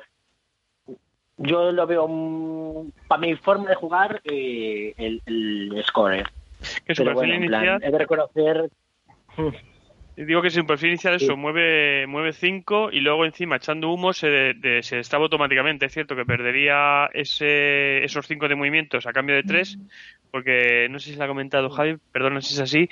Con espejos de Leigón puedes automáticamente, sin tirar del lado, lanzar un humo a una distancia de 3 y tú puedes automáticamente ponerte a, ese, a ese en, ese humo. Ojo, siempre que haya línea de visión, ¿eh? importante eso, que a veces puede ser delicado. Entonces, si estás trabado eh, con un gorgonito famoso de Gaia y demás, pues esto es una manera fácil de destrabarte y luego echar patas de 5. Al final tienes un movimiento de 8 destrabando. Es decir, que realmente en ciertos escenarios en plan es lo suficiente para llegar a la zona de anotación. Uh ¿Carti, vas a decir algo? Sí, quería comentar dos cositas sobre el Legon que yo creo que nos han dicho. Una es la primera, tiene cuatro puntos de vida, lo cual no está nada mal. Es decir, está claro que no tiene mucha defensa en los dados aunque ya, ya hemos dicho que el humo le protege, pero bueno, aún así, para cuando le toque comerse alguna torta, cuatro, hombre, no, no está mal. Luego, por sí, tipo de personajes, mis sensaciones que suelen ser un poquito menos, ¿no? Cuando no, no son eh, más correosos, pues suelen estar en, torno a tres vidas y este, pues bueno, pues cuatro la verdad es que se agradece. Y otra cosa que quería añadir eh, es que me ha satisfecho mucho el ver otro personaje que genera humo y bastante humo. Quiero decir, ya sé que Marcos, nuestro querido Marcos, va a decir que, que para que está también su Tau, pero seguro que también coincidiréis que cuando uno piensa en humo, piensa en Cosmo. Y parecía que solamente existía Cosmo, no solamente eso, sino que es, quiero una estrategia de anular líneas de división, etcétera, voy a meter a Cosmo sí o sí, que ya sabéis que es un aristo omnipresente, por otra parte. Entonces, mm, mm. todo lo que sea eh, aristos que se añadan al, al pool y que, oye, por lo menos nos hagan dudar, tener más alternativas a cuando queremos darle por cierto foco de estrategia, en este caso orientado a humo, pues yo ya digo que lo, que lo celebro. Y como siempre, pues con, con, matices, evidentemente. ¿eh? No, no estoy comparando esto con humo ni mucho menos, pero sí en esa faceta de generar eh, humo, eso pues sí que me, ha gustado mucho verlo en, en este aristo. Eh, Lo que pasa es que humo solo pone dos. Ese es el problema de Ligón, que tiene que gestionar dos humos seguimos con Cosmo en el meta. seguimos con Cosmo en el meta. no, broma. El que, el que el botafumeiro es, es Cosmo. no, tiene tanto humo. Es decir, lo pone fácilmente, pero no genera la cantidad de humo que puede ponerte Cosmo, que te puede llegar a poner una activación 6, ¿no? Sí, sí, tiene que gestionar sus dos humos. Entonces, Cosmo sigue ahí, es la función de... Es decir, tenemos la... Siempre cuando generamos personajes intentamos que un personaje nuevo nos robe el hueco de, de otro personaje, ¿no? Entonces, de ahí que Lego no va a venir a sustituir a Cosmo en, colocar humos, ¿no? Realmente la función, una de las mejores funciones de Cosmo es, que te llena el Extadom en 0,0 y sin enterarte apenas de, humo. Marcos, ¿y para cuándo un Aristo? Eh, porque el, humo coincidiremos todos que está rotísimo, no hay manera de luchar contra él, al fin y al cabo, pues no es un estado que se pueda retirar. Entonces, ¿para cuándo un Aristo, estilo, no sé, un, un gaitero que sube muy fuerte la gaita y, quite el humo del desador. O algo Aristo rumba, Aristo rumba, le das las cibas y se pasea por el desador. Tú sabes, eh, en las películas de, acción militares, en plan, cuando empiezan a. a ay, me sale. Eh, el interrogatorio, al interrogatorio al soldado y empieza mi nombre, mi número de, tal, Pues tres cuartos de lo mismo, ¿sabes? En plan, mi nombre es Mascoro Bello, en plan, no puedo decir nada. Bueno, eso ya Pero a pensar que algo hay ahí, ¿no? Yo, lo que veo con Leigón que puede hacerle mucho daño es un, un prisma, un prims porque no es como otros aristos que, por ejemplo, un Prince puede provocar a un Miyamoto y si lo hace cuerpo a cuerpo está jodido porque puede que se lo barran, o un Prince cuerpo a cuerpo, o sea, a distancia contra eh, un Wildville, eh, si está a una distancia del rango de Wildville, también le puede hacer mucho daño, que así que el provocado va a ser que te haga el ataque normal, pero el Ligón, porque el Ligón siempre que entra a jugar entra con su ataque de naranja amarillo que no es muy fuerte y a rango de 3 y 6, con lo que si estás cuerpo a cuerpo estás jodido porque tiene un naranja.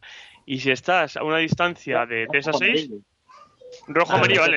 sí. Es cierto que si tiene un humo, pues eh, bueno, si tiene un humo no se va a beneficiar como cuando está en modo eh, en superataque, con lo que le va a atacar una naranja amarillo que tampoco es un ataque demasiado fuerte. Entonces yo creo que con Prince puede ser un buen contender de, o sea, puede ser un buen counter, ¿no? De Leigón, quizá. Prince puede ser un muy buen counter para, para los dos aristos de, la, de Double Trouble. O sea, por Sí, ejemplo, pero, que Perdona, eh, Prince, eh, Javi, si te pilla cuerpo a cuerpo, por así decirlo, estás jodido contra Munchil porque te va a reventar, por lo sí, general. pero bueno, la cuestión es que no, no te pongas cuerpo a cuerpo. Ya, ya, lo que digo con Ligón es que igual. Lo que digo con a- Ligón, lo, lo que digo con Ligón, Javi, es que te igual que estés cuerpo a cuerpo que a distancia, que tu ataque no va a ser muy allá. Porque a ti te interesa pasarle a modo cristal y no, vas sí, a poder a, a pasarle modo cristal, distancia. Pero necesitas cambiarlo, necesitas transformarlo No, sí, tú sí, sí. y no sí. vas a poder transformarlo porque tienes que atacar por narices. Entonces siempre vas a atacar con un naranja amarillo o con un naranja. Un rojo amarillo, perdón. ¿Correcto o no? Sí, que tampoco está tan mal el rojo amarillo. Sí, ¿eh? bueno, ya. Pero un poco la función de Prisma es esa, ¿no? Realmente, de la de negar a los DPS es un, un poco su ataque. Prisma tiene que buscar el rango óptimo de sus habilidades para que el atacante solo te tire con el contender. Pues es la función de Prisma. Es decir, Sí, pero con Ligón- Sí, sí, sí. los DPS. Pero lo que digo que con Leigón te da igual, a- eh, no, no te tienes que preocupar tanto en buscar el rango óptimo, porque en ambos rangos vas a estar cómodo contra él. Porque cuerpo a cuerpo va a atacar con un naranja, porque eh, ataca a partir de 3 de distancia o 2, y a, a 6 o 7 su ataque no va a ser bueno porque no se puede transformar, que es un poco a lo que voy, ¿vale? Así que, luego, por ejemplo, sí, dime. En su activación siempre, siempre se va a poner por el, el lado rojo, por el perfil inicial, porque eh, a la fase de preparación es cuando se va a voltear. Es decir, siempre va a estar con el ataque 3-6 rojo, rojo Amarillo. amarillo. Eso es. Vale. Entonces, eh, Prisma siempre buscará el 1-2 para, incluso no va a estar el humo, porque al inicio de su activación sus humos, sus humos se van a ir, a no ser que haya un humo de Cosmos. Bueno, pero bueno, pero realmente la- eh, no es que sea el counter eh, Prisma solo de, de es que yo creo que, que Prisma es counter de cualquier DPS. Sí. Y realmente yo lo suelo, la suelo jugar y siempre estás buscando, pues si vas por un Miyamoto, pues siempre estás buscando el 2 o superior, eh, pero si es con un Wild Bill, pues eh, te vas al, al cuerpo a cuerpo, ¿no? Y- Mm. Pero es la función de Prisma. Y otra cosa- eh, Es lo, es lo que hace. Otra cosa que Mm. también veo muy potente en ambos aristos es que si le acompañas con otros que ponen dados azules extras como Bola 8, Maximus o Valkyria, eso de que tanto Leigón como Moonchild pueda cancelar eh, en escudos cuando le estás atacando al contrario, Leigón solamente con su cambio cuando atacas en el ataque fuerte o Moonchild que tiene que cancelar en el cambio principal, es brutal eso de cambiar, quitarle escudos al rival cuando le estás atacando, ¿eh? Te puedes garantizar una buena leche y si encima estás untándole con más dados azules, Claro. casi como que estás dando daño extra. Y sobre todo, Ligón, que se tira desde humo, los escudos como que le van a sobrar, ¿no? Sí, exactamente, eso es, eso es, eso es. Entonces, sí, pues realmente, pues esos dos dados azules, tanto de, son bloqueos, creo que tiene bola 8, máximos Sí. así de cabeza, en plan, pues realmente, pues son hielo que oro puro, porque, porque Como- Ligón está tirando ya tres, tres naranjas, no vas a añadir dado naranja, pues mira, pues le meto dos daditos azules, le quito al escudo, si, si sale algún éxito también en el dado azul, pues mejor que mejor. ¿Con cuál has quedado uno, Carte? ¿Con cuál te quedarías? Leigón o Moonchild. Pero es que eh, Moonchild lo, lo jugué el otro día contigo y al revés, Legon lo sufrí y la verdad es que me, me quedo con Moonchild. Ujú. eh, Javi. Yo eh, es que soy caledonio. Entonces, Con Gata, entonces. con, con Moonchild, con Moonchild, sí. Moonchild. Marcos. ¿Que te, que te gusta la ropa interior femenina, Javi? ¿O eso qué significa? No, perdona. eh, los caledonios llevamos kilt y los hombres y los que llevan kilt van a comando. Y Ni ropa interior femenina ni masculina. Nada. Lleva pelos por todos lados. Está en sobaco. Marcos, ¿qué te quedas? ¿Con parece- Leigón o con- Perdón, dime, dime, deja Marcos. Me parece, me parece mucho más divertido Ligón para jugarlo. ¿Ah, sí? Yo me quedo con Ligón. Sí, sí. En plan, Ah. es que yo a mí así al combate, en plan, tampoco me llama tanto, ¿sabes? Prefiero siempre en plan buscar más el scorer, el support. ¿No os ha dicho que su personaje favorito era Tau? ¿Qué Es que esperáis? se puede esperar exactamente de un Total Contra, el manipulador. Pues yo no sé, yo la verdad es que los dos me gustan mucho. Eh, Moonchild me roba el corazoncito a lo mejor por esa iniciativa 6, que yo soy amante de las iniciativas altas. Entonces el primero en meterte un hachazo entre ceja y ceja, yo, sí, a lo mejor. Los dos son muy chulos, pero Moonchild yo creo, me apetece llevar la bestia Ay. parda ahí. Y que hacer tres ataques con siete energía. Eso también mola, ¿eh? ¿Eso no, eso no es divertido, Marcos? ¿O, o qué pasa, macho? Madre mía. Nah, esto, esto no vale matar, esto vale puntuar. Bueno, pero si no tienes personajes en el Exodon, Me- está fallando el invitado, ¿eh? Yo creo que lo despedimos aquí ya, ¿eh? En, en la ronda. En la ronda. No, no, que nos tiene que hacer el resto del programa, hombre. Sí. Pues yo qué sé, pues lo, pues lo cortamos aquí ya. Si es que esto no, este hombre no, no, ¿eh? Pues mira, hablando de eso, vamos a pasar a que nos hagan los equipos. ¿Cómo se le ocurre, señor Marcos? Venga. Bueno, pues nada, pues sí, cerramos ya esta, esta ronda 1, donde hemos pegado un, un repasito. También ya contaremos también más, más impresiones cuando le demos más, más caña. Que también es cierto que es, al final es una expansión que tampoco lleva mucho tiempo en, eh, publicada. Así que también ya iremos también comentando cómo van evolucionando nuestros gustos. A medida que los, los juguemos más, eh, usándolos y en, y en contra. Venga, pues estaremos aquí en la ronda 1 y pasamos a ronda 2, la alineación.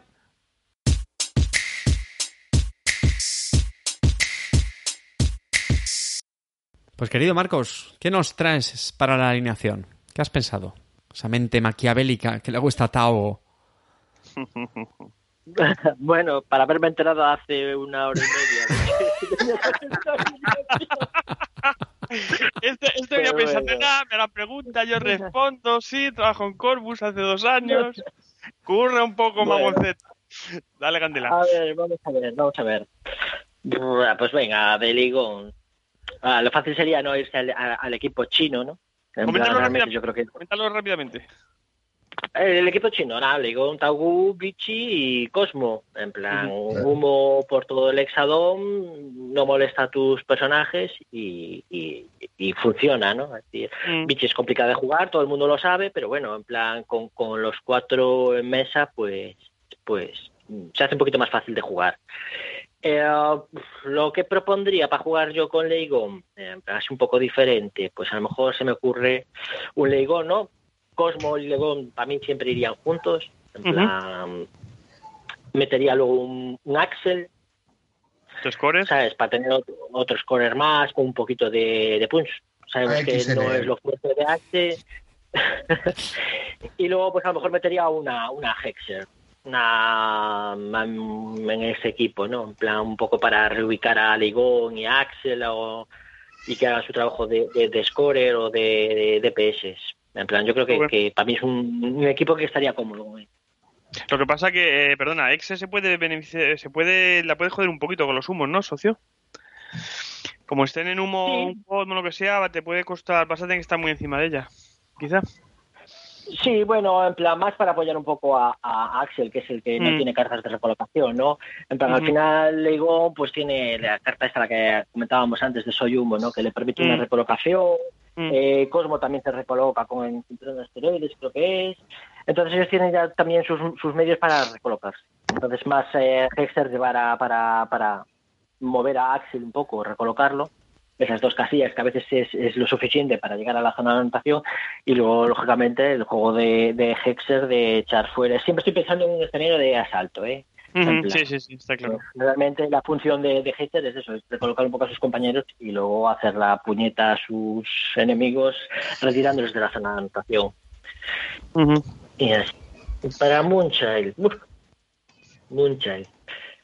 Pues eh, yo creo que le metería Moonchild una y tres luna. ¿no?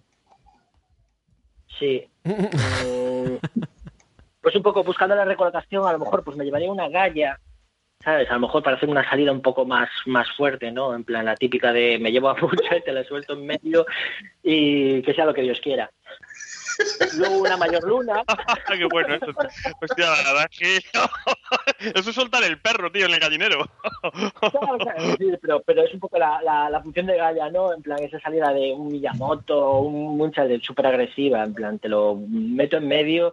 eh, eh, y un poco lo que decía antes, ¿no? Tú metes a Miyamoto y pues a lo mejor eh, el otro, el rival, tiene algún personaje que es capaz de matarte a Miyamoto y te quedes un poco como vendido, ¿no? Pero con, con. Munchal tienes la tranquilidad de que va a llegar tu turno, porque aunque el otro se active y te, eh, te casque, tú vas a seguir allí. Es muy difícil. Es verdad, verdad, verdad. Entonces, ah, metes allá a Moonchild al medio y, y, luego sangre y vísceras por todos lados. Sí, señor. El combo de la semana ha salido. Ha salido a 7.20. Marcos, que te, te, has adelantado a, a, Tengo un plan. Además, además no sé si bueno, pero realmente no es un combo, ¿no? Realmente es, es, una jugada de la jugada de decir, realmente, pues mm. Gaia tiene dos o tres jugadas, ¿no? Es esa, la de la caja, y luego un poco la de ir retirando a gente de, de, de cerca, de, de, cercanía, de zona de anotación, pues un poco lo, el, el, juego de Gaia. Es decir, mm. nosotros, mira, Gaia con nosotros está desde, desde Core, es decir, Gallo es un personaje que, que siempre ha estado ha estado ahí. Con, o sea, aunque vosotros ahora la veáis tan reciente, nosotros siempre la, la, la, habíamos tenido. Y esas salidas brutales siempre, es decir, con Miyamoto, te coges a Miyamoto, lo plantas allí en medio y venga, destroza todo, ¿no? Pues es la, la, salida de Gaia, es decir, una de las tres posibles salidas. Bueno. Luego le metería una, una luna, porque a mí me gusta. Es decir, realmente es que Moonchild va bien con todo. Es decir, no necesita de ningún. Así como le digo, sí que necesita un poco de Cosmo, como que dije, que siempre que los veo muy pegados a, a esos dos. Eh, mm. Moonchild puede en cualquier equipo. ¿Alguien que no lleve dados azules, Marcos, quizá? ¿Pondrías a alguien que llevara dados azules o no? ¿O pasas? de coger una carta de alguien de dados azules, simplemente porque si quieres que que, sea más demoledor. Es que máximo, no sacrificas. Máximo si bola 8, claro, es que Máximo fue la 8 y creo que Miyamoto ahora me está viniendo nuevamente. No sé si Miyamoto realmente también tiene la de la del bloqueo. No, no, es eh, Valkyria. Valkyria, bueno, pues realmente eh, a Valkyria me entraría mucho más. Yo soy bastante fan de Valkyria y me gusta el juego que proporciona. Bola 8 y Maximus, uf, depende mucho del escenario, ¿sabes? Eh, yo Maximus ahora últimamente lo estaba jugando bastante y me gusta el juego que despliega, pero depende mucho del escenario. Entonces, ya te digo, no le veo así, que, te diga, así como el otro te digo, Cosmo, en este equipo, así ya te digo, metería una luna porque me gusta luna y, es una buena, para mí es una buena eh, DPS y te da control con ese menos, menos dos botitas. Y no sé, yo soy muy fan de Lasmi, pero es que Lasmi la verdad es que con mucha no se lleva, no se lleva muy bien, porque realmente al, al no aprovecharse de ese concentrado, pues no tiene, no tiene ninguna sinergia con ella. Una, bueno, una support, una, una, Parvati, a lo mejor metería una Parvati un poco por la... La puedes, la puedes seguir utilizando el, el Feridast, ¿eh? Aunque no se beneficie del concentrado, se puede todavía beneficiar de, sí, del Feridast. De hecho... Sí, pero bueno, pero... Sí. No, perdona, yo lo, iba a decir que el otro día la, la jugué con, con Laxmi y es cierto que, que, no se puede utilizar el concentrado, pero bueno, como para protegerle de estados, porque yo creo que Munchel también es, es un aristo que sufre bastante de, de estados. Todos, congelado, ¿no? Pero, buf, como le hagan un congelado o incluso el claro. menos dos de movimiento, eh, ojito, ¿eh? Pero, pero, a lo mejor prefiero llevarla con una Parvati, que me da un punto de curación. ¿sabes? Claro, para, para que nunca pase a para que nunca pase a la otra a la otra cara, ¿no? La de Dog Warrior. Muy bien, Marcos, muy bien. Un aplauso para Marcos. No, realmente cuando está en el punto álgido, pues en plan, pues tengo un poco más de durabilidad. Eh, Mendoza, Mendoza sería otro personaje que le podría beneficiar. Plan, sí, además ya... Mendoza Mendoza tiene ese, bueno, lo podemos dejar para después, pero Mendoza tiene ese combate de que le puedes prender fuego a tu propia compañera, ¿verdad? Ah, ¿puedes meterle fuego a tu propia compañera? Claro, es una habilidad verde. Sí, pues si es verde, sí. Claro. Hostia, acabamos de romper a Mendoza y a Munchal. Bien, si seguimos con Marcos un poquito más, tenemos que pasarnos todos a Warhammer. Sí, pero bueno, claro. te digo, yo, yo nunca. ¿Tú, yo nunca tú, tú le echas, ¿Tú le echas un Desbult? Yo me estoy buscando cambiarlo. La verdad es que Moonchild, como tanque de ir al centro, muchas veces hay pocos personajes que puedes ir al centro con la tranquilidad que no se lo van a, iba a hacer un taco, bajar del tirón, si tienes un Wildbill enfrente o algo así, porque muchas veces te da miedo habrá quien mandas, a no ser que tengas un Maximus o un bola 8 o alguien de 5 y tengas algún dadito azul en medio. Porque los típicos escenarios con más alto y demás, como no tengas lo que se llama motanque, a veces casi que te da o tienes a alguien que eche humos, das el centro antes de que te bajen un personaje el tirón. Pero este le puede llevar, tío, lo matan y, y, vuelve ya incluso en su renacido. Con lo que puede ser interesante eso. Tienen que matarlo dos veces, con lo que es un buen tanque para el centro. Es como bola de dragón. El que has dicho, eh, o mola en un rey de la colina también, ¿verdad, eh, Marcos? Sí, es- es- esos escenarios en los que hay que ir a centro, pues, eh, y que luego te da puntos matar en el centro o controlar la zona, pues Munchel va muy bien para tomar ese, ese, ese centro, ¿no? Realmente es- o- yo normalmente suelo lanzar a Maximus, pero Munchel eh, tiene seis, seis vidas, es decir, seis puntos de vida en global, pero tiene que matar dos veces. Me parece, me parece una buena opción de mandar a centro. Qué bueno. Carte. Sí, de, de hecho yo quería comentar eso. Una de las cosas que me gusta de Moonchild es pues justo la que acabáis de comentar. Es que eso te da mucha seguridad. O sea, el poder mandar un aristo ahí al centro a, a Puerta Gallola y saber que primero casi seguro que va a aguantar, porque es lo que está diciendo Marcos, en total suma 6 Pero, puntos de vida. pero tú lo cambiarías. Tú llegarías al centro ya cambiado como eh, con Dog Warrior. Ahora no te Es un retractes, acción, no te retractes, como Dog Warrior. Al centro como Dog Warrior, no como Warrior. Y, y, y eso, y sobre todo, primero que te va a aguantar, y segundo que es que como te lo quieran matar, eh, pues casi que te van a hacer un favor. Entonces, eso está, eso está muy bien. Yo la, Oye, la la- alineación que probé el, el otro día, eh, pues eso, realmente, bueno, también muy parecida a la que ha comentado eh, Marcos. Fue con, con Vichy, eh, Moonchild, Laxmi, que ya sé que tiene ahí alguna cosilla. Y el otro era. Eh, lo, he, lo he visto antes y se me había olvidado ahora. Ah, sí, bueno, con Hexer. Hexer, sobre todo, la, la quise jugar por, por lo que estábamos comentando, ¿no? Que haces con Moonchild por si te. para acercarla, que, que estuviera justo en el cuerpo a cuerpo y, y cosas así también. Incluso Vichy, pues también para, para compensar a veces la, la falta de movilidad en el sentido que a veces que a Vichy, pues sí, se puede mover mucho, pero como hay veces que solamente por una casilla no llegue a, a la zona, a la casilla bloqueada, que donde quieras hacer el saltito, eh, ahí se te, se te desfonda. Y con Hexer, pues yo creo que también es un, es un buen support para, para Vichy. Yo lo que veo de las cartas de Munchel que son las cuatro eh, muy guapas y además dan flexibilidad, porque tienes la de no hay escapatoria que te permite colocarte en contacto con un objetivo 1-4, que eso es brutal para entrar a una zona de puntuación y demás. Luego tienes otras muy de DPS, como la de ensañamiento que hemos dicho antes, que es la de repetir el, el Tomahawk. La del transformarte, bueno, es cuando quieres directamente pasar a la acción y, y sacrificas un poco de iniciativa, etcétera, pero sabes que vas a entrar en modo Moonchild. Y la incontenible también está bastante bien para ganar agilidad, etcétera, y destrabarte. Entonces, las cuatro cartas son bastante interesantes, ¿eh? Bueno, Entrar en modo Moonchild. en modo Moonchild, en modo, en modo heavy. Bueno, Pues no sé si quieres comentar, Javi. ¿Tú quieres comentar algo así, una alineación que a ti te, te gustaría o que hayas probado recientemente con estos aristos? No, no, no. Ya, mm, para eso hemos traído a Marcos para que contara la suya y. ¿la has jugado mucho, Javi? ¿Has jugado mucho esto? ¿O tienes la caja sin desprecintar? Y deberías mandárselo a alguno de tus compañeros de ecos para que realmente la pre- desprecintaran y la jugaran. No, no, está. Ay, cachis, desprecintar. justo ahora, justo ahora. Ay, ay, ay, qué pena, se me ha abierto. Ha sido un accidente. Bueno, que sepáis Bueno. que, eh, rápidamente, que sepáis que quien quiera probarla, la puede probar en el TTS, que para eso nuestro querido amigo Ojo de Cuervo, soportado por Marcos, que es quien nos pasa este tipo de, de droga adelantada, pues ya hay gente que la estamos jugando. Estamos jugando a.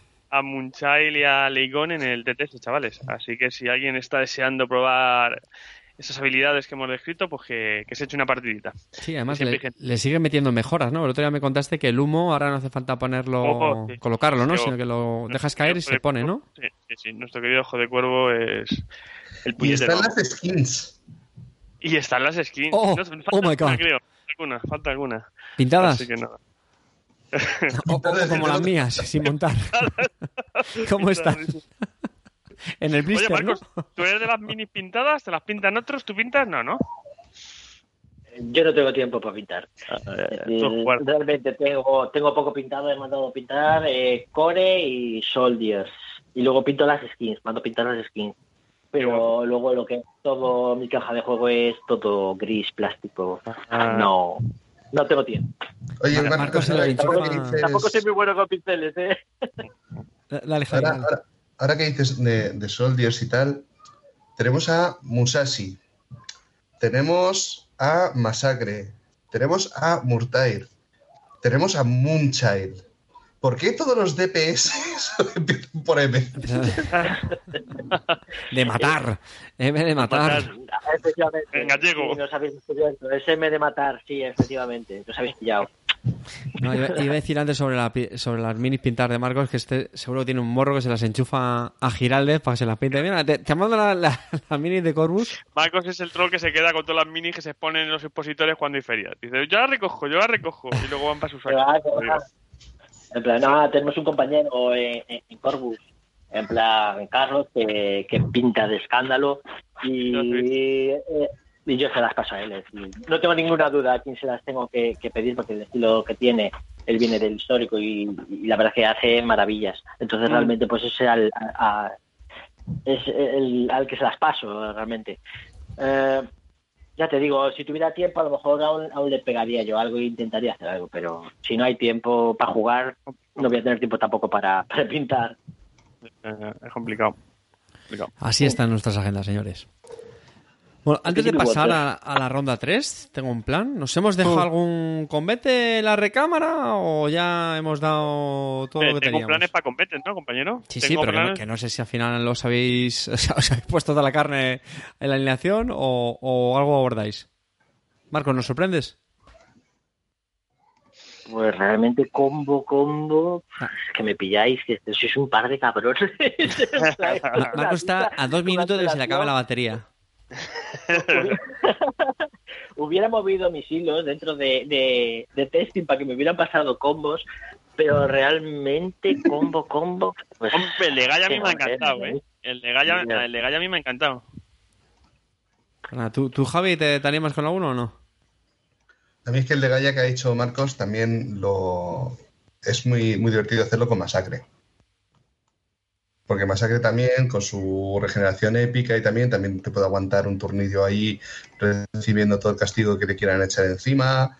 Eh, además puede provocar a la que le pegan. Entonces, eh, entonces pues... eh, pues imagínate una prisma con iniciativa 6. o una prima con iniciativa 6. la- También tiene que ser épico. Te Lo que la pasa es que llevas, puede, sí. puede que te la caiga llevas rápido. ahí. Claro, lo que pasa con Prisma es eso. Que el, el tema de aguantar ahí eh, un turnillo con todo el castigo que le puedan echar encima, pues es más, más complicado que, que un personaje que no tenga dos vidas como Moonchild o, o Masacre lo, lo pase bien. Pero la verdad es que es, es muy divertido, sí, sí. Soltar ahí la bomba y decir, bueno, que ahí va, los donuts, y, e irte. Los donuts. Pues sí, está. Pues nada, Pues nada, le vamos a dejar semidesierto la, la, la ronda 3 por primera vez en la historia. En fin, cosas del, del no directo. Pero bueno, Bueno, sí, de, de- el vago este de Marcos, macho, que le traemos para que nos haga el trabajo y no no. Hombre, el, Gaia yo sigo diciendo que vale por dos, dos copos. Yo me lo quedo. Oye, por cierto, que Gaia cada vez está más... Eh, le ha sufrido en torneo brutal, ¿eh?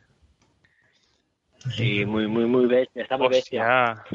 Eh, La- soltar los gorgonitos al lado de un de un Wild Bill y tener a Wild Bill completamente inutilizado es brutal, ¿eh? sí, Eh, sí, inutilizado no, por lo que esté A ver, no porque puedes disparar, evidentemente, puedes disparar, pero le puedes dejar clavado en el sitio y si te proteges un poquito y Wild Bill no está bien colocado, tela. Sí. Además, o, es muy- o es- que te hagan la caja. Eh, hacerte la caja es desmontarte bastante la, la partida. Mm, Pero mm. bueno, normalmente con, con- cuando como sueles banear alguno, pues te digo, en plan, que no todo sea Miyamoto igual, ¿no? Que también que te pienses a, a banear a Gaia cuando el de enfrente te la, te la, te la pone o, o jugar contra Gaia. Mm, Y mm. realmente a, a mí para Gaia me parece espectacular lo que el juego que genera. Yo creo que realmente es de los personajes que ha cambiado un poco el, el- el meta, ¿no? En plan de eh, la ves enfrente y te lo tienes que pensar mucho. En plan, cuando se juega en estos modos de, de- de retirar a un personaje al rival, pues te lo tienes que pensar. Ya te digo, yo mm, si tengo una Gaia o Veron enfrente, casi seguro que, que Gaia se, se va, ¿eh? A ver, es que una Gaia Oberon Taogu es para quedarte sin amigos. Lo malo de eso es que mete mucho support, porque es cierto que una Claro. y, Es lo que a mí me da miedo cuando combinas eso de un Aníbal, un Oberon para tal cual. Y es verdad que es cierto que Aníbal puede ser también un buen DPS, pero cuando metes demasiado support porque quieres hacer unas buenas combinaciones con las cartas, alguien tiene que puntuar, alguien tiene que matar. Y ahí es cierto que. Aunque también tengo que decir eh, que he redescubierto el. Bueno, he descubierto el, la deck de control y también está muy guapa cuando no llevas mucha gente a hacer daño, ¿eh? Y si te la combinas con un Oberon, que ya pillas cartas a saco, ya no te tienes que preocupar de hacer daño, sino que es Oberon que te mete las cartas en la mano. Entonces es cierto que está bastante. Carte, estoy pensando, tío, que como eh, teníamos un poco de limitación de tiempo por eso de las 8, en vez de pasar a rondas, hacemos un poco popurrillo lo que tenemos aquí en la escaleta, las comentamos entre todos y así no perdemos tiempo saltando. Sí, la verdad es que este hay que reconocer que está siendo un, un programa un poco fuera de lo normal. Pido disculpas a los, a los oyentes. Y, y bueno, es verdad que justo hemos- en el hueco donde hemos conseguido cuadrar por fin para grabar el programa después de tanto tiempo, pero bueno, tenemos cierta limitación, otra vez grabamos más a última hora y no hay mucho problema, pero aquí se nos está echando el tiempo encima, así que nada, me parece bien, ya retomaremos más el- la agenda ordinaria del, del resto de programas, así que pues nada, si quieres eh, Cax, Javi o, o- o Marcos comentarles estos temas extras antes de que eh, pongamos el broche al, al programa. A mí lo que me ha, Marcos, me ha sorprendido es que no hayáis hecho un Lara. Un Lara. ¿Qué es un Lara? Quejándonos de que Muyamoto está por encima de, de Masaki. No, de- de- decir que venís y luego no venir, cabrón. Marcos, ¿alguna cosa que te apetezca comentar de Aristella que no hayamos tocado antes de que nosotros a lo mejor hablemos de torneos en los que hemos estado, milmidones y demás? ¿Qué te apetece, charlar o algo comentar a la gente de Aristella? Habla ahora, o calla para siempre. Nada, poco, poco más que comentar. En plan, ahora ya con la salida de estos dos, pues nada, pues se cierran ya 32 aristos. Yo creo que el juego está bastante completo. mm, Y que nada, que ahora pues habrá que esperar un poquito y, y a ver si os gusta lo nuevo que saquemos. En plan, yo creo que sí, en plan, que os va a gustar.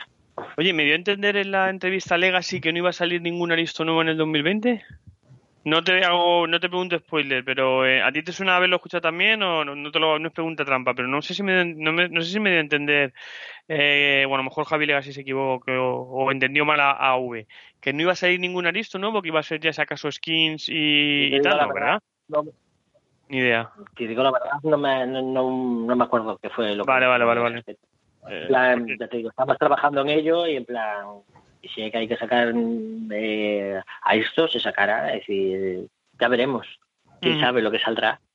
Sí, sí, sí. Pues nada, venga, yo por mi parte comentar así cosas sueltas, hacer aquí una ronda de cosillas. Torneo Nazcabanoy, que hacía mucho que no lo jugaba, eh, menciona al culo duro con el contra que me he enfrentado en, Madrid, empecé jugando con, con Isel, conseguí empatarle, perdí contra mi querido amigo Semi y luego tuve más suerte casi por la, por la mínima jugando contra la chica de Isel, que juega muy bien, contra Angie.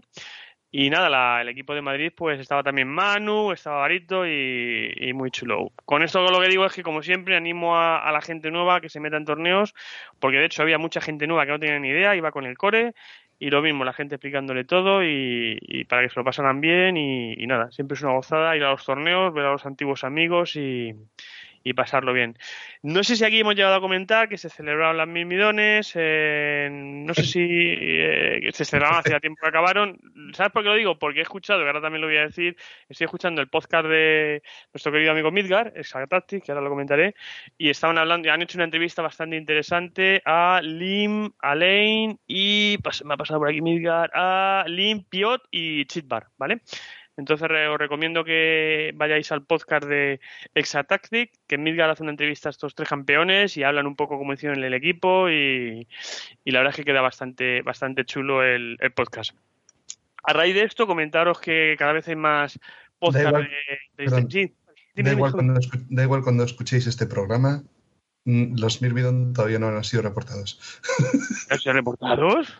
No, todavía no. Ando, pues esto es- con, Todavía no. con, se- con Semi los reportes pueden ser el año que viene, en Semana Santa. Era no es- L4. Joder, tío, el, el amigo Semi. Tranquilo.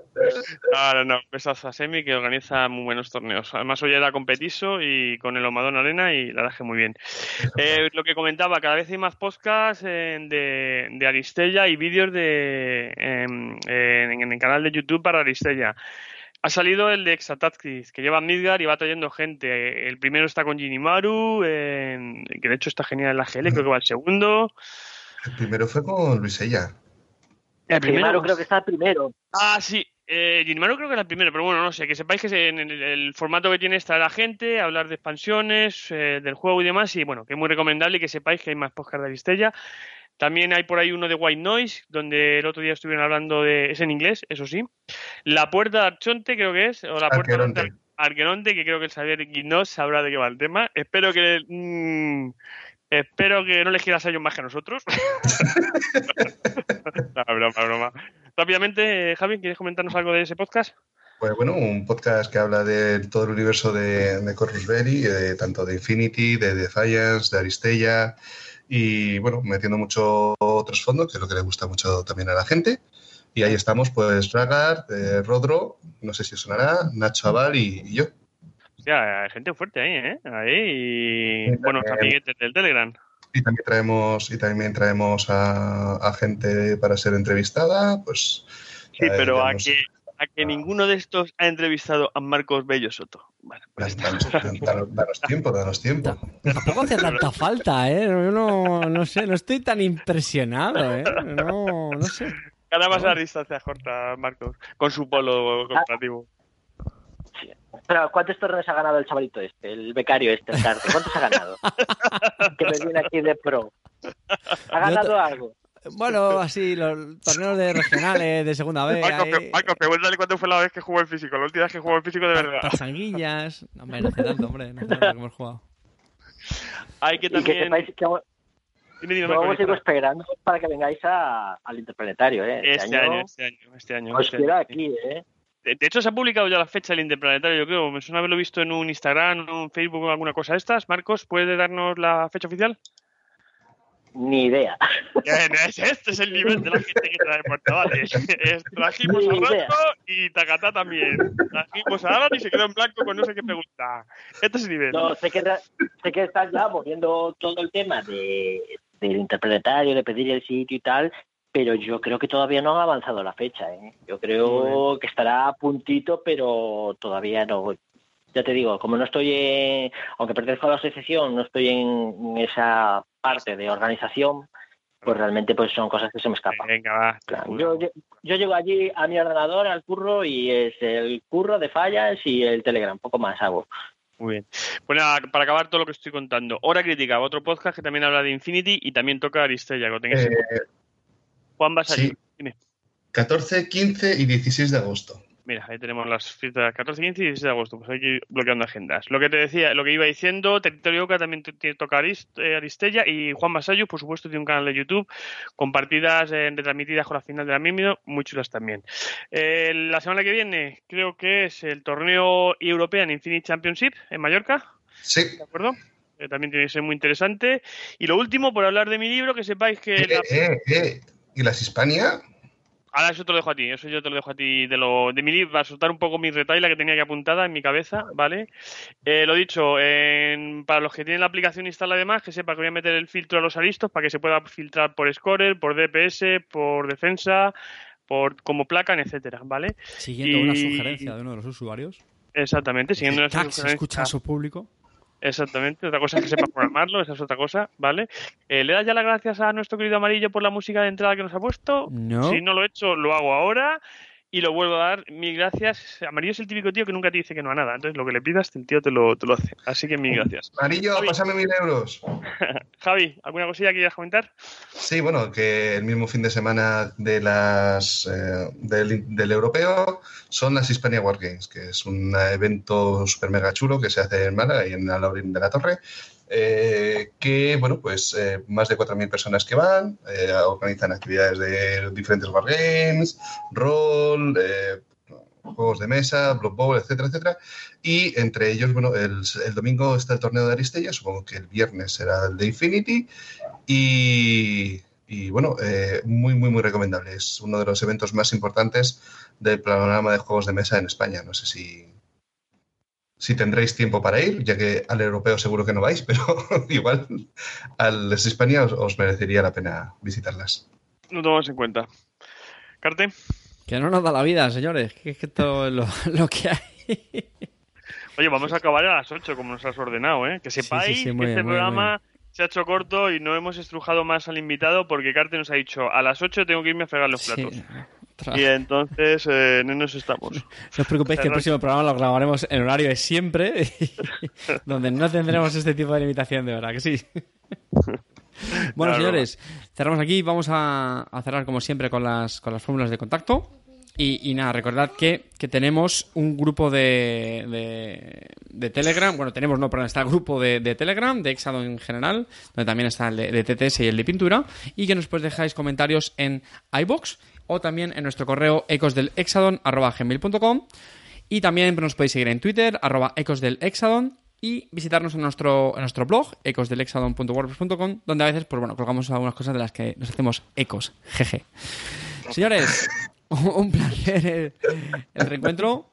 Seguimos vivos y, por supuesto, esperamos que se repita con mucha más frecuencia de la, de la que la gente se, se merece.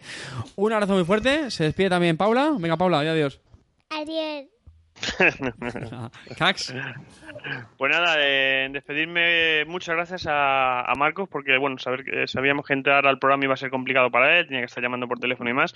Tenía muchísimas ganas de tener el programa, le conozco hace muy poquito, pero la verdad es que me, que me cae de puta madre. Mi espina clavada es que no pueda jugar en el TTS, a ver si ya arregla esa conexión de internet, porque sería una gozada poder jugar con él. Y Marcos, un placer tenerte en el programa, compañeros, un placer a vosotros también, en el programita que hemos vuelto a hacer.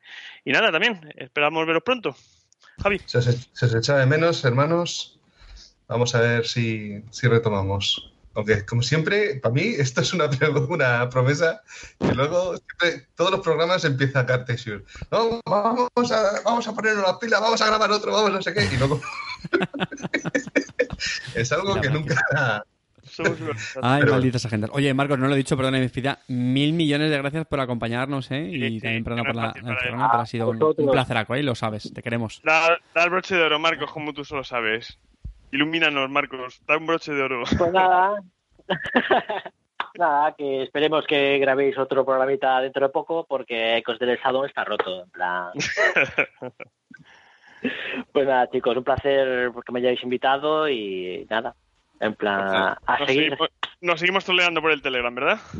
Vale, sí, hombre. Mejor que por aquí. Venga, chavales. Un abrazo. Venga, chao. Adiós. Chao. Chao.